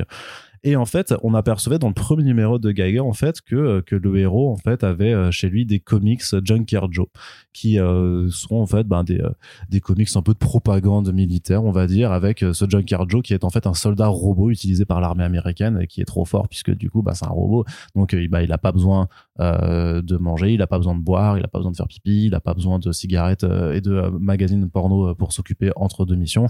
Donc, quelque part, on fait pas mal d'économies avec tout ça. soldats qui ont besoin de magazines porno, sinon ils vont pas combattre. Bah, c'est pour ça qu'ils avaient des pin-up aussi de peintes sur leurs avions. Hein. vrai. Pas- Et les BD de Wallywood. Exa- exactement. Donc, donc la série Junkyard Joe, en fait, c'est une forme un peu de mise en abîme de, de, de cette BD qui est présente dans la BD, puisque euh, bah, on te disait que que c'était écrit par, euh, Mur- par un certain auteur qui se fait appeler Murray. Et en fait, dans euh, la série Junkyard Joe, on va rencontrer ce soldat qui a combattu pendant la guerre du Vietnam et qui va se bah, être confronté en fait avec ce Junkyard Joe, donc ce, ce soldat robot, sachant que bien entendu, il ne sait pas au départ que c'est un robot. On a des premières planches qui sont parues, qui ont été publiées et qui, Ouais. et qui montrent vraiment en fait une scène bah, de- d'embuscade en fait de, de soldats américains par par les bah, par l'armée vietnamienne. Euh, et en fait justement ce soldat qui, qui est le nouveau qui parle pas et dont au début ils se disent ouais mais il vient d'où celui-là on sait pas qui c'est en fait bah qui euh, encaisse les balles qui encaisse une grenade et puis qui est toujours là et qui va sûrement les sauver alors est-ce que ce sera un truc euh, pro-armée je pense pas. Enfin j'ai pas l'impression que John c'est euh, Bah, ça va soutenir là-dedans. des assauts de vétérans. Ouais, justement, c'est pour ça parce qu'en fait, ils font une édition euh, couleur et une édition noir et blanc dont tous les euh, bénéfices seront reversés à, des, à deux associations d'aide pour les vétérans puisque en fait les grands-parents de Geoff Jones et Gary Frank ont combattu euh, pour l'armée américaine, donc ils font une opération caritative. Et en plus c'est que euh, tous les euh, pour chaque vente de l'édition régulière, il y a 2 dollars qui vont aussi euh, pour pour des associations. Donc c'est très très caritatif. Mais je me demande si dans le message, du coup, ça va pas être une bah, une, une forme de critique forcément de euh, bah, de l'impérialisme américain ou de ou de, de l'armée Ouais, américaine, puisque de faire un truc sur la guerre du Vietnam. non, voilà. euh, D'autant plus que la guerre du Vietnam, c'est quand même celle qui est euh, généralement la, la plus décriée euh, par euh, parmi toutes celles que le gouvernement américain a pu mener. Mm. Et c'est la première qu'ils ont perdue de leur histoire aussi. Qui fait qu'elle laisse généralement un très mauvais souvenir. Oui. euh. Il y, a, il y a pas mal de BD qui traitent de ça d'ailleurs. Vous avez The Overside de Jason Aaron et de Oui, l'innommable Cameron Stewart. Euh, vous avez beaucoup de travail de Garcinis sur le sujet, dont Fury Max par exemple, extraordinairement dessiné. Bah, même Punisher, Parloff, euh, L'innommable Goran Parloff. Euh, Punisher, oui, laquelle? Il y en a Platoon. plein. hein. Platoon, ouais, mais alors, qui s'inscrit déjà dans un narratif aussi, parce que c'est un bout de Punisher Max, Mm. avec Punisher Platoon, et bientôt qui fera Get Fury, qui sera la, la jonction entre les deux. Donc effectivement, même lui d'ailleurs n'arrive pas à trouver le positif dans cette guerre, alors généralement, Garcinis arrive à trouver le positif dans toutes les guerres. Euh, pour lui, c'est tant qu'il y a de la camaraderie, euh, tout va bien. Et d'ailleurs, il y avait une réplique de, de Nick Fury dans Fury Max, justement, qui disait au départ, on était parti pour combattre les nazis, puis après, on nous a dit les communistes sont les nouveaux nazis. Et du coup, après, on était dans des pays qui ne nous regardaient pas, en fait, pour empêcher des révolutions prolétariennes de gens qui voulaient juste être libérés des vilains patrons et des vilains bourgeois qui les empressaient. Donc, effectivement, la guerre du Vietnam est un sujet qui, généralement, ne met pas l'armée en avant. Euh, c'est bien normal. Enfin, qui n'est pas l'armée am- américaine en avant. Donc, c'est plutôt, c'est plutôt cool de voir euh, Jones aller sur ce terrain-là, parce que ça fait quand même longtemps qu'il n'a pas fait de l'historique ou du réel, entre guillemets. Même ça fait super longtemps, en fait. Euh, c'est pas un contexte euh, totalement fictionnel comme Geiger où on sentait les inspirations très empruntées Mad Max ou Kutonoken ce que tu veux enfin c'est toujours le même, même territoire pourri vide qui ressemble au Grand Canyon quoi de Wasteland. le Wasteland voilà ce qui est artistiquement je trouve ça vraiment tellement inintéressant comme concept euh, avec le temps tu te dis bon on peut aller plus loin que juste une plage de désert vide quoi Bref, donc euh, moi j'avoue j'ai pas du tout aimé euh, Geiger. Qui arrivera d'ailleurs en septembre prochain chez Urban Comics Ouais, pour la vous n'êtes pas obligé de, mais vous faites ce que vous voulez. Euh, On en reparlera. ah, on a dit du mal de Free Jokers, il s'est très bien vendu. Je ne considère pas que j'ai besoin de dire aux fans de Geoff Jones ce quoi acheter. Ils, sont- ils sont très grands, ils font prennent leurs décisions tout seuls. En revanche, on sait que c'est aussi un projet qui s'inscrit dans une dynamique plus large, puisque en septembre, il y avait euh, l'annonce, enfin, ce dernier, l'annonce de Geiger 80 Page Giant 1, qui justement devait faire la promo de nouvelles, nouvelles séries éditées chez Mad Ghost, donc le sous-label de Geoff Jones. Parmi Enfin, euh, l'imprint de, de, de, de Geoff Jones, Ouais. euh, c'est un univers partagé en fait qui s'appelle The Unnamed. C'est ça, voilà, avec le Red Coat aussi, qui n'est pas encore arrivé, je crois. Euh, et il y avait une sorte de frise chronologique, en fait, même qui Mm. disait, en fait, que tout ça était effectivement canonique d'un point A à un point B. Bon, pour connecter la guerre du Vietnam au futur post-apocalyptique, post-Trump euh, de Geiger, c'est Bah en fait, mais... oui, mais c'est c'est une fausse connexion. C'est parce qu'en fait, la connexion, c'est justement c'est le personnage euh, réel qui a inspiré ensuite des comics que le héros se retrouve à lire. C'est un peu comme, euh, c'est un peu, j'allais dire, c'est un peu comme dans Watchmen en fait, avec les BD de Pierre Ouais. machin dont tu retrouves l'histoire à un moment. Du Black. Ouais, du Black voilà, mais qui se retrouve d'être l'histoire dans l'histoire. Oui, bien sûr. Mais moi, justement, cette idée-là m'intéresse, le côté mise en abîme de la fiction et, Et tout. vu euh. que, vu que Geoff Jones a fait Doomsday Clock, qui est un peu le nouveau Watchmen, quelque part, il y a une- forcément Tout à une, fait, filiation sûr. assez naturelle. Évidemment, évidemment, Arnaud, C'est le nouveau Watchmen. C'est un génie. C'est le nouveau Watchmen, c'est le nouveau Watchmen. Ouais. Donc, euh, cool, tant mieux, j'ai hâte de lire ça et j'espère qu'un jour je, re- je me remettrai à aimer Geoff Jones. Très bien. Bah, Parce que je ne le déteste pas au jeu de Ouais, non, bah non, fait mais- rien de bien depuis très longtemps. C'est sûr, il a un peu perdu son mojo, mais on espère qu'il va le, peu. re- le retrouver. Corentin, tu aimes bien Christopher Cantwell. Ah oui, Eh bien, figure-toi qu'il va écrire euh, un nouveau titre, euh, Namor, The Submariner. oui, je sais. Pourquoi tu me. Bah, pourquoi tu m'en parles alors Ah, d'accord, ok. Eh bien, Namor the Submariner, effectivement, il va avoir droit à une nouvelle série par Cantwell qui, euh, on va dire, pose un contexte très différent justement de son exploitation habituelle en comics Marvel, c'est-à-dire que c'est très loin dans le futur, après euh, un événement que euh, certains appellent l'effondrement, et la, la fonte des glaces polaires, la montée des eaux et le fait que la Terre est rendue inhabitable pour une majorité de la population humaine. Donc, la- l'action se situe en 2024, hein, faut, faut être Voilà. oh, même dans six mois, hein, si tu veux, là, au rythme où vont les on choses. sait pas, on sait pas trop. ouais. Donc c'est Pascal Ferry qui avait fait Spider-Man euh, l'ombre du symbiote. C'est pour ça que moi je me dis, c'est pas de nouveau un, un truc qu'ils vont mettre avec What If sur la couverture. euh, ouais, peut-être, peut-être, peut-être, peut-être, peut-être. Ou enfin après, oui, c'est vrai que j'allais dire, euh, je comparais ça au Black Label avec la- l'histoire de Aquaman récemment qui est sortie. Andromeda. qui- Andromeda, merci. Donc ouais, bah effectivement, c'est un, une potentialité euh, assez intéressante de pour Namor. Ça évoque aussi d'ailleurs le Swamp Thing justement euh, de, euh, de Jeff Lemire. Ainsi que le Swamp Thing d'ailleurs aussi de Ramvé, parce qu'il y avait déjà dans le Future State justement l'idée que Swamp Thing survivait à la fin de l'humanité, à la nouvelle ère glaciaire, et justement en fait devait faire le choix de sauver l'humain ou, ou le végétal par rapport à son, sa double identité. Donc là il y a un peu ça, parce que Namor en fait comprenant qu'il a quand même des obligations avec le monde de la surface, va remonter et aider ce qui reste d'humain. Un concept assez intéressant qui participe d'un mouvement artistique, je trouve, qu'on avait déjà commencé à évoquer quand on avait parlé du Nemo de Juniba, qui est en fait le post-post-apo. C'est-à-dire qu'on a compris en fait qu'on n'allait pas échapper à l'apocalypse. C'est, je suis désolé, il faut faire une raison maintenant, euh, qu'elle elle arrivera, qu'elle soit climatique ou militaire ou qu'elle vienne de Poutine ou de Xi Jinping, ce que vous voulez, ou bien euh, Bah, Peut-être qu'elle sera provoquée par le wokisme, hein, tu sais pas. oui, ou de la conséquence des gouvernements, des peuples qui se déchirent entre eux sur des questions nationalistes idiotes, etc., etc. Bref, ça finira par arriver, et donc, plutôt que d'essayer maintenant de, de penser euh, nos plaies du moment, on fait plus du, du cyberpunk, on fait plus du pré-apocalypse, on va essayer d'imaginer comment est-ce qu'on pourrait écrire des histoires en admettant l'idée qu'en fait c'est déjà fini. Donc euh, là effectivement moi c'est un genre qui m'intéresse de plus en plus, un peu comme le solarpunk, tu vois justement, je regrette de pas avoir été là pour l'interview d'Albuquerque parce que j'aurais bien aimé lui parler de ça justement de comment en fait tu t'imagines un monde qui a survécu en fait. Parce que moi c'est un truc que je n'arrive pas à faire. C'est pour ça que j'aime beaucoup ce genre de BD qui me permettent de me nourrir un peu de- d'espoir ou de désespoir euh, rationnel. Et Namor, ça fait longtemps qu'on l'a pas vu en plus. Euh, c'est un personnage qui est très pertinent par rapport justement à ce duel entre la surface, donc le monde des hommes qui pourrit la Terre depuis longtemps, et comme dans Aquaman, hein, avec Ocean Master, un personnage qui incarne les océans, donc la majorité de la surface du globe, qui est victime des saloperies humaines et qui décide de fight back en fait, donc enfin de contre-attaquer. Je sais pas pourquoi je le dis en anglais. Donc euh, ouais, c'est un concept vraiment super intéressant. Cantwell, il est très bon, je trouve, et vraiment de mieux en mieux. Euh, il y a limite son Doctor Doom qui est pour moi une bonne lecture, hein, qui est un peu plus bordélique. Là justement sur un projet plus resserré avec un, un thème, parce qu'on sait qu'il est très en colère aussi. Cantwell, il le dit en interview, il dit je je fais de l'absurde pour pas en fait hurler dans les BD. Donc là, évidemment, ça doit forcément l'intéresser de parler d'écologie, comme il parlait déjà de capitalisme euh, dans euh, Everything. Je suis content, Pascal Ferry, bon artiste, euh, quelques Ouais. petits défauts sur les planches de l'ombre du symbiote, mais c'était globalement assez joli.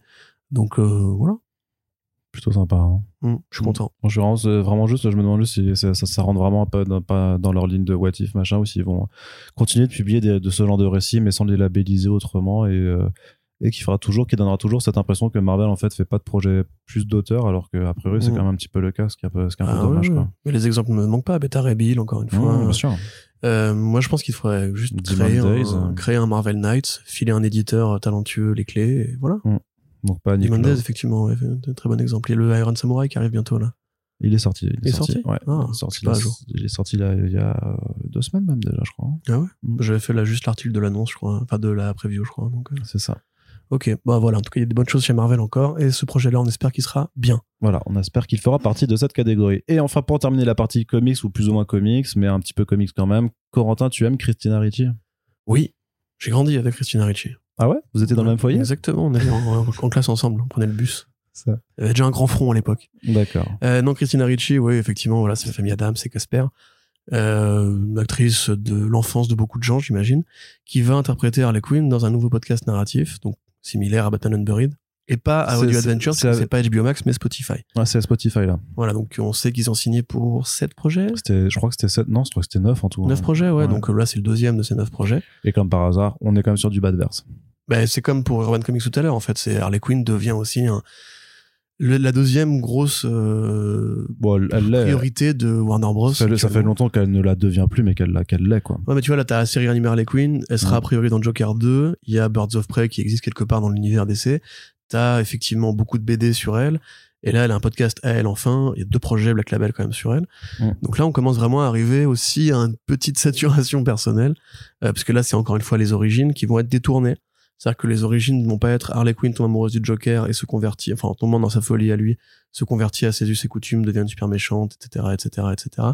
Là, c'est plus Harley Quinn justement n'est pas, enfin Harley- Quinzel n'est pas euh, sensible au charme du Joker, Mmh. mais euh, il tisse une sorte de relation de d'ego et c'est elle qui va le manipuler pour euh, faire appel à ses contacts dans le milieu du crime afin de probablement braquer une banque ou réaliser un méfait qui lui permettra à elle de gagner de l'argent pour payer les traites médicales de son papa. Voilà, donc un scénario à la fois original et très déjà vu. Oui, parce Euh, qu'en plus, la maladie de ses parents, ça a déjà été abordé aussi parfois, je crois, dans des BD. Bah, dans la série animée, il y a pas un truc, euh, Mm. je suis pas sûr, plus. je sais plus, bref. ça, me, ça me dit quelque chose, en fait, son papa malade. Non mais tu euh, vois le côté euh, voilà je fais commettre un crime pour euh, Oui. payer les factures de machin enfin c'est les personnages de Tekken tu vois Bandit au grand cœur, quoi. Mmh, mmh. donc euh, bref au niveau du casting on a quand même un- une belle distribution parce que t'as Billy Magnussen qui jouera euh, le Joker donc euh, voilà c'est un acteur très connu de production HBO qui a joué dans le dernier James Bond et euh, Justin Harley Harley Hartley? Justin Hartley qui va donc qui a déjà pareil un, un CV de doublage assez intéressant il jouait Superman dans Injustice euh, 1 et 2 je crois ou peut-être juste Injustice 2 Mmh. et qui est le rôle principal de la série This Is Us, qui euh, va jouer Batman, qui sera évidemment présent pour euh, incarcérer le Joker et leur courir Oh. après ensuite. Donc, c'est pas dans le même univers que Batman Autopsy s'il change le doubleur.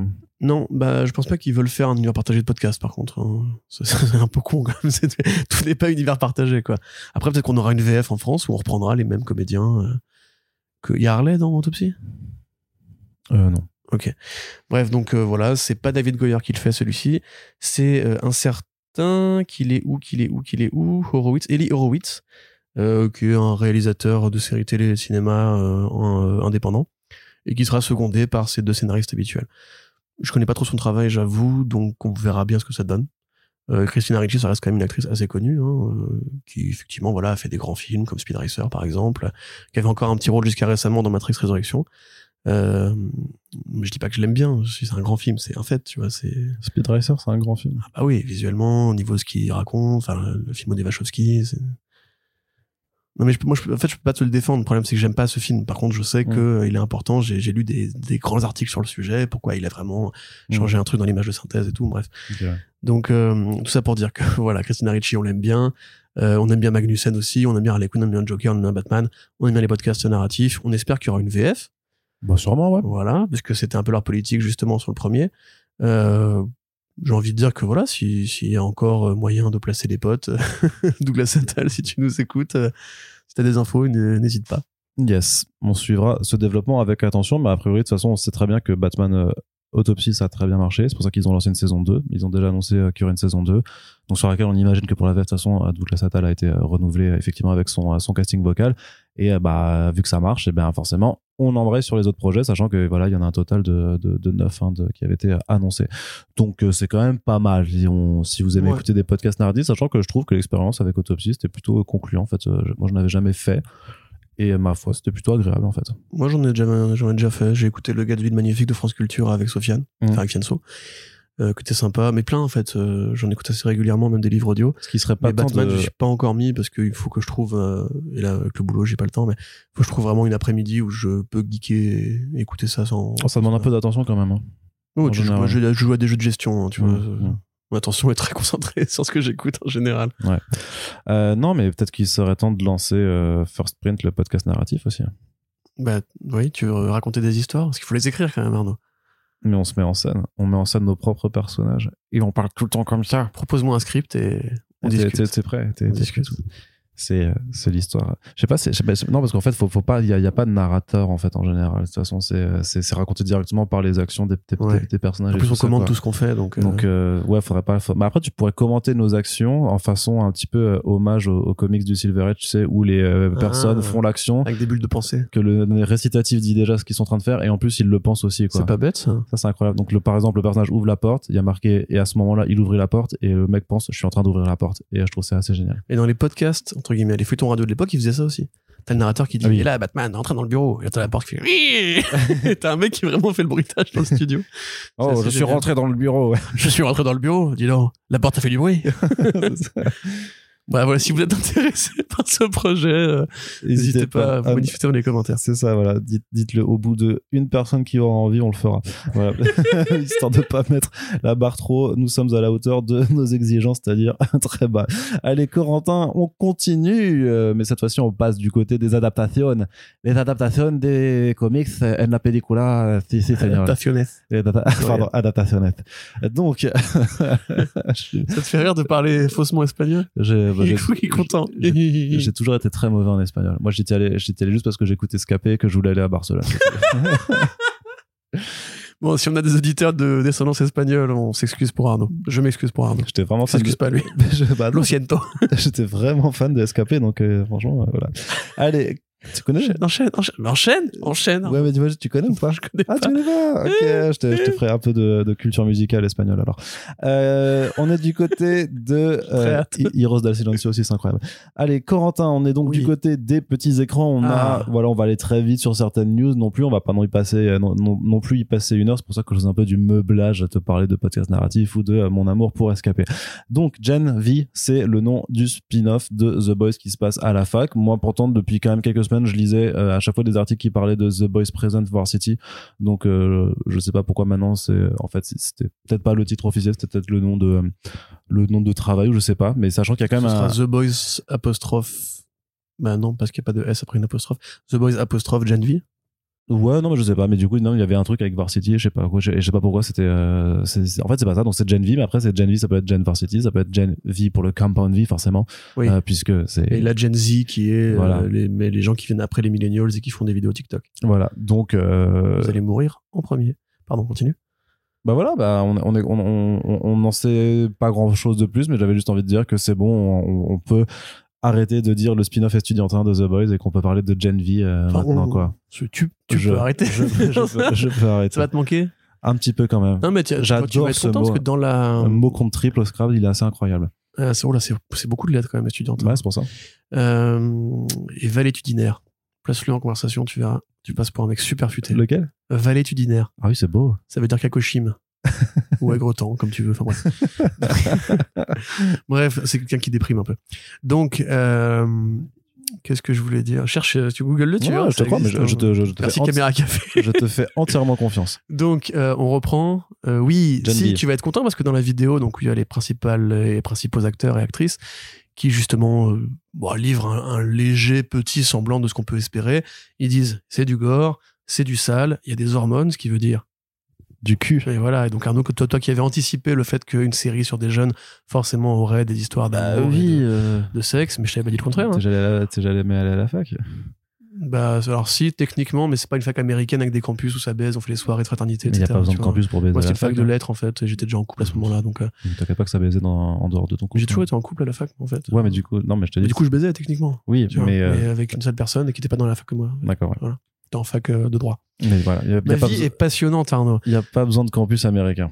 Mais Arnaud, tu veux nous raconter ta vie? Absolument Hein? pas. Alors Oh, on, est, on- on est encore dans trois semaines dans ce cas. Oui, avec Ilsa la Louve, etc. Donc, euh, des SS, la Louve des SS. Oui, c'est vrai. Déjà, Arnaud avait anticipé l'état de la France moderne. La, la fameuse. Donc euh, voilà. Donc effectivement, ce sera donc euh, aussi grado que ce qu'on peut espérer. Les acteurs ont dit euh, c'est demented as fuck, etc. Enfin, je Ouais, bah après, ça, c'est le discours un peu. euh, il- Ah, il- mais a- franchement, la saison 3 de The Boys que je commence enfin à rattraper, et quand même, elle tient ses promesses. euh, Pas au niveau forcément de, de Hirogasme ou quoi, mais, Ouais, bah voilà, non, mais parce que Hirogasme aussi, on a dit, oh, on va démentiel, euh, et au final, bon, euh, c'était pas ça non plus. mais The Boys c'est fait par un taré irlandais, euh, alcoolo, qui en a rien à foutre des super-héros, qui veut leur cracher dessus. La série télé, c'est une production américaine, de série télé très grand public. Non, mais euh, voilà, dans ce cas, c'est de dire, quand ils disent que ça va être Demented, c'est ce que ça va être euh, de, on va voir des nichons comme dans American Pie, genre, wow, big deal, incroyable. J'avais oublié l'existence de cette saga. Bah ouais. American Pie. Mon dieu. Non, mais c'est ça, c'est, est-ce que ça va être ça leur niveau, leur niveau de, subver- de subversif ou est-ce que ça va être un peu plus, un peu plus vénère quand même, ce que, ce que je veux dire? Non, je pense que ce sera c'est juste. American Pie avec du gore en plus, bon, euh, ok, big, ouais, pourquoi pas. Mais après, moi, Non, non, non, je pense que ce sera un peu cruel, mais ce sera Oui, pas, ce sera ça- pas avec Arsenis. non, ce sera, mais, mais ça sera sûrement sympa. Déjà, il est pas consultant sur les séries The Boys, donc. euh, Ah ouais? Non Mais pourtant, il était sur Diabolical, donc, euh, Bah oui, pour celle-ci, parce que justement, tu peux aller plus loin en cartoon. Mm. Mais tel quel, euh, la série là, il a pas été crédité sur IMDb. Il y a écrit Created by Garcenis ton- et Based on Characters by Garcenis et, ouais. euh, et euh, Derek Robertson. c'était Robertson. 17ème tel quel du podcast, d'ailleurs. C'est vrai? Ouais. Tu les comptes depuis tout à l'heure? Ah, tu t'en fais beaucoup, ouais. Ouais, bah, je suis fatigué. Voilà. C'est pas grave. On continue. Merci. On continue. C'est, c'est le 12e on continue de ce podcast Ouais. aussi. Ça, chaque, c'est le... Et encore en... on va chaque- parler. Ça, c'est la cinquième impro de ce podcast. Et c'est toujours un peu plus gênant à chaque fois. en fait. bah, écoute, on est L'accent là. marseillais tout à l'heure. euh, Bah oui, mais on est, on est Bah oui, bien, sponsorisé par la gênance ici. hein. De toute façon, on est là. De toute façon, on n'a pas de public. on fait de l'humour cringe comme dans The Office. Euh, oui, Oui. oui, pourquoi pas, Oui. pourquoi pas. Faudrait que je le remate. T'as vu, ils ont fait un set Lego d'ailleurs, The Office. Ouais, trop Ah, bien, trop ça bien, trop bien, trop bien. Très très cool. Avec le bureau, il a le, Mais c'est- mug euh, Best Boss. Ouais, mais c'est sûrement moins cool que le trailer sanglant et trash de Harley Quinn saison 3. Bah ça quelque part, voilà, si tu veux de l'outrecuidance, euh, euh, qui est plutôt sympa. Voilà, donc c'est cool effectivement parce qu'on voit que Warner Bros communique vraiment maintenant bien sur justement le côté provocateur. Bah, une semaine de la sortie, il serait le temps. Ouais, c'est vrai qu'ils ont, bon, on a quand même eu trois trailers en tout. hein. Ouais, mais ils ont tout, ils ont tout fait sur un mois. Ouais, bah tu vois, c'est comme on disait pour, pour Paper Girls en fait. Maintenant, c'est la nouvelle norme euh, d'économiser du de la com. Euh, Peut-être que c'est une transition post-Covid aussi, où justement tous les studios qui ont lâché de la thune pour de l'affichage et pour les trucs qui ont été décalés, maintenant en fait, ils ont tous resserré les budgets. Et en fait, vu que ça marche quand même, il n'y a pas de raison de ne pas faire comme ça en fait. Donc euh, Harley Quinn qui sera d'ailleurs présentée à la SDCC aux, fans en fan screening où il y aura a priori un, Un, un panel aussi, épisode, je crois. un épisode de Défisé. Euh, donc euh, ça a toujours l'air aussi bien. Il y a des bons gags euh, pour adultes. Voilà, donc c'est plutôt chouette. Il y a de la violence. Le Joker il revient. Le couple Harley et Ivy qui sera évidemment plus plus chaotique que prévu parce qu'elles sont pas les mêmes personnalités, elles ont pas les mêmes aspirations, etc., etc. Il y a beaucoup de etc. dans ce podcast aussi. Mais ça c'est, j'arriverai jamais à m'en débarrasser, etc. Donc euh, voilà, c'est chouette. Très bien. Bah, moi, j'ai hâte aussi. Ça démarre le 28 juillet sur HBO Max. On n'a toujours pas de date pour la VF euh, sur Toonami, si ça suit bien les... ce qui a été fait sur les deux premières saisons. Et puis, on vous rappelle qu'on a fait un podcast super cool sur les deux premières saisons, justement, à écouter si jamais vous ne l'avez pas fait. Puis, ah bah, ça vous permettra de découvrir cette série. Et on termine aussi la partie euh, ani- animation, enfin télévisée, mais avec de l'animation. Et pour du coup, et je vais même pas être ironique, une réelle bonne nouvelle pour Corentin, puisque a priori, le créateur des Super Nana veut faire un reboot, mais en animation. Alors même si celui de la CW live action serait toujours en développement, là on s'en fout. Ce qui est important, c'est qu'à priori, ça peut revenir en animation. Et Ça, ça, c'est pas a priori, c'est fait. Il a, il a signé. euh, Enfin, il a signé, d'accord, chez Anna Barbera Europe. Il revient pour retrouver l'ancien président, enfin le président actuel en fait, qui était déjà là à l'époque euh, de la première série Tortue, euh, Tortue. Super Nana, Tortue Ninja, Les Tortues Nana. Tortue Nana, eh, spin-off, allez hop. Tortue Nana, Euh. les Super Ninja, du coup. si tu veux, euh, voilà. Oui.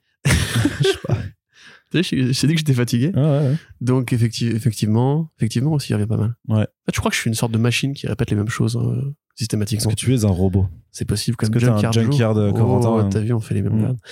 Euh, donc euh, Sam Register, qui est le président de euh, Warner Bros Animation, de Cartoon Network et de Hanna-Barbera Animation, donc c'est le monsieur animation de chez Warner Bros, qui a dit maintenant que justement le créateur Craig McCracken a quitté son emploi chez Netflix, parce qu'il avait été chez Netflix pour proposer différents projets de séries d'animation, et comme on le sait, Netflix et l'animation en ce moment, ça va très mal.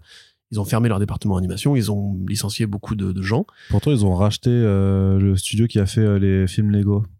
Oui, mais ça, justement, c'est peut-être pas l'animation au sens euh, où l'entend Craig McCracken, j'imagine, parce qu'il a présenté beaucoup de projets originaux qui ont été refusés. Euh, et là, récemment, avec les annulations en série de ces derniers mois, il a dit Allez, c'est bon, je me casse. Est-ce que quelqu'un veut, bien m'engager? Et Register, il a dit Bah oui, viens, et on refait des, des, Super ensemble, euh, sans Tortue Ninja. Donc ça va être trop bien. Et euh, on dit reboot parce qu'en fait, il faut dire que c'est une nouvelle série et qu'elle aura probablement un point d'entrée qui sera chronologiquement fixé. Mais dans la matérialité des faits, ce sera plutôt la série de l'époque avec de nouveaux personnages, notamment de nouveaux vilains. Il a dit il y aura des anciens vilains, des nouveaux vilains. Et pas beaucoup plus. Euh, moi, j'espère que ça va reprendre le graphisme des, des Super de l'époque. Parce que j'a- j'adore ce style à la fois rond et anguleux, hérité de Tartakovsky et la génération Cartoon Network en général est vraiment une génération bénie pour l'animation, justement, au niveau de cette façon de concevoir les structures corporelles, les lignes de fuite, le mouvement, le côté absurde même des, des morphologies dans Dexter ou quoi, ou dans Samurai Jack évidemment, ou même Johnny Bravo, ouah, ouah, ouah, etc., etc. Euh, je suis vraiment content là. Effectivement, c'est une très très bonne nouvelle parce que c'est une série animée géniale qui a fait encore une fois l'enfance de beaucoup de gens et qu'un savoir-faire qui ne se perdra pas et qui pourra inspirer une nouvelle génération de, gamins qui tomberont dessus sur HBO Max probablement ou sur Cartoon Network. Mais bon, les Cartoon Networkeries finissent sur HBO Max à terme aussi. Euh, et pour conclure, effectivement, là, il y a la série Powerpuff qui est toujours en développement, mais elle ne donne aucune nouvelle. L'an dernier, euh, l'équipe formée par Heather Régnier et Diablo Cody, qui sont donc les productrices scénaristes de cette adaptation en images réelles et adultes des Powerpuff Girls, avait euh, voilà accouché d'un pilote qui avait suffi à ce que ça soit mis en pause indéfiniment, que les épisodes suivants ne soient pas commandés, ce qui est très rare à la CW quand même, où généralement on est plutôt pas regardant sur la qualité. Donc euh, je le dis avec beaucoup d'amour. Donc euh, un peu. Donc c'est probablement que ça devait être vraiment soit pas bien du tout, soit trop extrême, soit trop hardcore pour justement le coller à l'esthétique Tortue. Euh, putain, Super Nana, j'arrive pas. Euh, encore une fois, je peux me passer de cette série en images réelles personnellement. Il y a des trucs que tu peux laisser dans le monde de l'enfance. C'est pas grave de pas tout réinventer, de pas tout faire hein, en mode cynique et post-post Riverdale, etc. Voilà, c'est la fin de mon monologue Arnaud. Tu vas pouvoir reprendre le micro et euh, pose-moi ce téléphone. Mais enfin, Pardon, excuse-moi. C'est pas trop sympa. Tu m'aides même pas là. Tu, Bah tu non, me laisses, mais tu parce me que laisses, tu- euh, bafouiller. Mais je te laisse pas bafouiller, mais t'as pas bafouille. bafouillé du tout. Je bafouille, je bégaye. Mais non, tu n'as pas bafouillé. Mais en tout Oh. cas, tu nous as permis de conclure la partie télévision et ça me fait plaisir. Donc on va Bah, pouvoir passer, on va pouvoir passer maintenant à la partie cinéma. Oui. Et alors qu'est-ce qui se passe du côté du cinéma Corentin j'aimerais Bah savoir écoute, euh, voilà, les artistes de FX en ont marre, les artistes de BD en ont marre, mais Thor, Thor fait 500 millions, donc euh, la vie c'est pourri, on va tous se, se foutre en l'air. Voilà. Ah bah, question, Arnaud ah bah, c'est propre. Bah oui. bah écoute, euh, non mais il y a So- Sony qui fait des ajustements Oui, de ah oui, calendrier par contre, ça c'est super bien ça. parce que Madame Web du coup a été décalée. Oui. Et il y a un autre film mystère euh, planifié pour 2024, sachant qu'un autre avait été retiré. Donc est-ce qu'il est réapparu? Est-ce que c'est le même? Est-ce que c'est le fameux projet El Diablo? Non, c'est peut-être un autre Non, film. non, non, non, euh, El Diablo, El Muerto. El Muerto, pardon. El Muerto, il est fixé au 1er Toujours. janvier, au janvier de- à janvier 2024, il a mais pas bougé encore. le faire, ce film. Bon, j'espère que non, non, ce serait probablement Venom 3, j'imagine. Euh, mais c'est bizarre de pas l'avoir nommé tel quel. Euh, pourquoi pas avoir dit on fait Venom C'est 3 vrai que j'ai vu un de ces comptes de youtubeurs stupides qui a dit que c'était, qui disait est-ce que c'est Spider non ou alors un site je sais plus quoi, qui disait que 3? c'est- non que ce serait ouais non qui serait juste euh, le nouveau Spider-Man alors qu'ils ont pas compris que les Spider-Man sont annoncés par Marvel Studios mais c'est pas grave. Ouais, au- puis au-delà de ça, c'est pas possible. Enfin, je crois que Marvel Studios garde encore le l'exclusivité de la franchise, en tout cas du personnage de Peter Parker. Est-ce que tu, est-ce qu'ils pourraient même seulement Non, mais de genre qu'ils annonçaient- faire un, un- un- relancer la saga de, de Tobey Maguire, d'Andrew Garfield. Mais non non non je te parle pas de ça je te parle juste de, de dire que ce serait le nouveau Spider-Man avec Marvel Studios mais je Ah non, juste, oui, non, juste bah que ce n'est pas eux qui non. l'annoncent donc ça, ça, euh, c'est impossible pour le coup, mais voilà. Et puis ce serait trop tôt. Enfin, euh, et No Way Home vient juste de sortir. Ils auraient au point et puis ils auraient fait une annonce officielle en fait. Non, après moi l'autre piste c'était peut-être un film Gwen Stacy. Là encore une fois je ne sais pas qui a les droits ou est-ce qu'ils ont l'usufruit des personnages de Gwen Stacy. qui a les droits? À mon sens il y a deux possibilités. C'est soit le film Madame Web effectivement est une sorte de Doctor Strange 2 où en fait Madame Web croise différentes Madame Web dans différents univers qui sont interprétés par les actrices qu'on a déjà citées, Céleste O'Connor, Isabella Merkel, Emma Roberts et euh, Sydney Sweeney. Et dans ce cas-là, voilà, ça correspondrait un peu à ce que fait, euh, à ce que fait euh, Greta Gerwig sur Team Barbie, tu vois, un, un multivers de Madame Web, parce qu'elle peut normalement naviguer dans le multivers. Oui, je te dis pas que ça me, ça m'enjaille, mais euh, vu le, le pédigré de ces actrices, etc. Mhm. Soit on va plus aller vers un truc à la Spider-Verse, où en fait, euh, d'autres personnages de l'univers Marvel, enfin de l'univers Spider-Man vont se greffer au projet. On sait qu'il y avait la réelle Olivia, Olivia Wilde, Olivia Wilde, pardon, qui devait être euh, en discussion pour un film Spider-Woman. Sauf que Spider-Woman, est-ce que c'est Jessica Drew qui peut-être appartient plus à Marvel Studios qu'à Sony? Parce que bon, voilà. Euh, ou est-ce que c'est euh, Gwen Stacy qui s'appelle Spider-Woman dans Spider-Verse? Est-ce que c'est euh, Silk a priori qui sera fait en série télévisée plutôt? Ah, Normalement, ouais, Enfin, mais. On devait avoir des infos, on en a toujours pas. Donc, ouais, c'est trop probablement ça bizarre. a pris la flotte aussi. Pareil, la série, les séries sur lesquelles devait travailler lors des Miller, qui, Mhm. bref. Euh, donc, moi, je me, c'est vraiment, c'est à la fois aussi une envie personnelle. C'est, je me dis, Gwen, Sta- Gwen Stacy, c'est une jeune femme blonde qui va au lycée ou qui euh, va à la fac. Sydney Sweeney, elle est connue pour être une jeune femme blonde qui joue une lycéenne dans une grande série HBO qui est très populaire en ce moment. On sait que Sony va souvent prendre les acteurs un peu cotés du moment ou des grands noms du cinéma pour euh, vendre ses projets. Voilà, ça me paraîtrait pas idiot en fait d'imaginer que Gwen Sweeney finisse par voir le jour au cinéma, mais est-ce que Marvel Studios laissera faire ça Est-ce qu'ils n'ont pas eux dans leur musette euh, Je pense pas, hein, parce que franchement là c'est vraiment parti pour être euh, MJ et Peter euh, pendant toute la saga de Tom Holland. Mm. Enfin, je, verrais, je verrais assez mal comment Tom Holland d'un coup déciderait qu'en fait la meuf qui a oublié son identité, bah, il se boirait, il peut, il peut aller baiser ailleurs, il n'y a, pas de souci et tout. Donc à mon avis, euh, non mais c'est vrai. Enfin. Non, mais je veux dire, je, vois, je le vois mal. En plus, dans chez Marvel Studios, c'est très rare, ça, le côté le héros avec sa grande amoureuse qui va commencer à chercher une autre nana, etc. Même dans regarde, Captain America, il a vraiment dû revenir dans le passé pour retrouver sa meuf d'origine plutôt que de s'en trouver une nouvelle. Et du coup, ça a donné un personnage, un destin magnifique pour Sharon Carter dans Falcon et Winter Soldier, d'ailleurs. Ah, il est pas venu me chercher, du coup, je suis devenu la méchante. C'est débile! Bref, c'est, En pas même, temps, en même temps, il, se tapait la nièce de. sa- Enfin, non, la petite fille de. Mais non, il se la tapait pas, on sait pas, il, se- il lui roulait Bah, un palo, Dans tout. Winter Soldier, il se la tapait. Il roulait un palo. C'est un petit palo. C'est un palo tout Mais c'est un peu sale quand même. Parce que Captain America, c'est jamais ça. la T'imagines, t'embrasses la. Oui, mais bien, oui, mais oui. Je sais bien, mais bon, tu vois, Luc et Léa, j'ai envie de te dire. Euh, ou Christine Boutin. Voilà, tu vois, ça existe, ça existe dans la vraie vie. Non, mais c'est pas, pas pour niveler par le bas. Hein. Non, mais ce que je veux dire, c'est que voilà, ils, ils ont. Enfin, je pense pas qu'ils utiliseraient le personnage de Gwen Stacy euh, dans la saga Marvel Studios. Surtout que Sony, a priori, a repris un peu les commandes après, justement, la menace de euh, virer Tom Holland et compagnie et compagnie. Mm. Donc, euh, oui, une blague avec les commandes? Non, la menace fantôme, du coup, mais. Ouais, Parce qu'elle est un peu dans le vent quand même. Mais... pas mal. J'aime bien ça. Et en plus, Peter Parker venait de mourir dans Mm. Poussière, donc euh, il est fort. Putain Il est fort, hein. Donc oui, voilà, moi j'aimerais bien ce truc-là, ou pareil, un film Spider-Woman avec Emma Roberts m'irait très bien aussi. De manière générale, fait tout m'irait. Mais il est probable que ce soit juste Venom 3. Hein. Ouais. Il faudra voir Madame Web. Arnaud. Ouais. Euh, actuellement, en cours de tournage à Boston, et on a vu des, des fausses publicités pour l'album de Beyoncé, de premier album de Beyoncé. Donc ça veut dire qu'il y aura un flashback dans les années 2000. Parce que le film se passe dans les années 2000. Waouh Incroyable. Et ouais, ça, c'est c'est pas forcément euh, une bonne chose non plus, quoi. Mm. Bon, ça dépend si t'es si fan de Eminem quand il était bien, par exemple. Ou... Oh, oh, tu fais de la provocation. Oh, Non, c'est vrai? Il fait de la provocation. C'était cette époque-là? C'est vrai. Avant qu'il ne fasse Venom. Ou Zack Snyder Venom. Allez, Corentin, bah justement, puisqu'on parle de Snyder. Bah oui, c'est fait exprès. Ah, la transition. Elle est toute trouvée. Bah, on pensait qu'on en avait fini avec ce dossier. hein. On pensait qu'il était là, hop, fermé. Crac, crac, on met dans un placard, on le rouvre plus, on n'y touche pas, le film est sorti et tout ça. Et c'est bon, les fans ont eu ce qu'ils voulaient.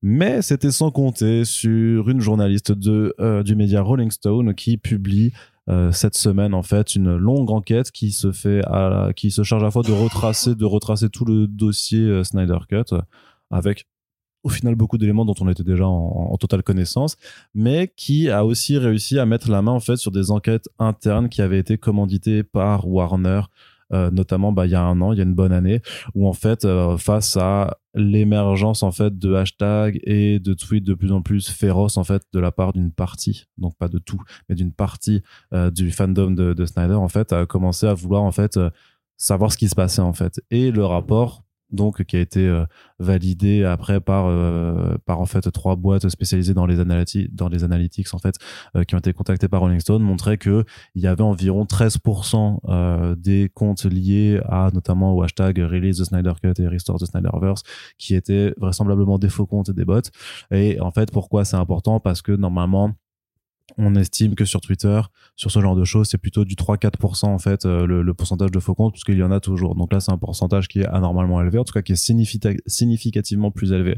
Mais ce, ce qui- veut dire, c'est enfin ce que ça veut dire, c'est a sur si- y en a 13% de faux, bah il y en a 87% de vrais. Donc ça n'en- ça n'enlève pas forcément du tout la on va dire la légitimité du mouvement en fait, mais sachant que mais par contre que ces ces bots là en fait, on parle du pourcentage de dans la population, mais leur activité, si elle est, euh, si c'est des bots, c'est automatisé et que du coup ils tweetent, ils tweetent, ils tweetent, ils tweetent euh, sans, sans retenue, bah forcément l'impact que ça a sur les tweets des vraies personnes, il est forcément beaucoup plus important. Et en fait, c'est la, la, la, la- question qui se pose un petit peu, c'est c'est ça, c'est est-ce qu'en fait un mouvement de fans a été volontairement manipulé et on va dire euh, militarisé, enfin weaponized par des voilà par des agences de com ou en tout cas par des par des gens qui dirigent des bots et tout ça pour en fait bah, réussir finalement à faire un peu plier plier un studio qui alors qui n'a pas forcément cédé à des revendications parce que on vous refait pas tout le dossier mais vous savez aussi très bien que Warner a aussi euh, changé euh, son fusil d'épaule sur la question de la Snyder Cut parce qu'il y avait du contenu à produire pour une plateforme qui était en demande de contenu et d'abonnés Et a priori, à l'époque, à pas cher. voilà.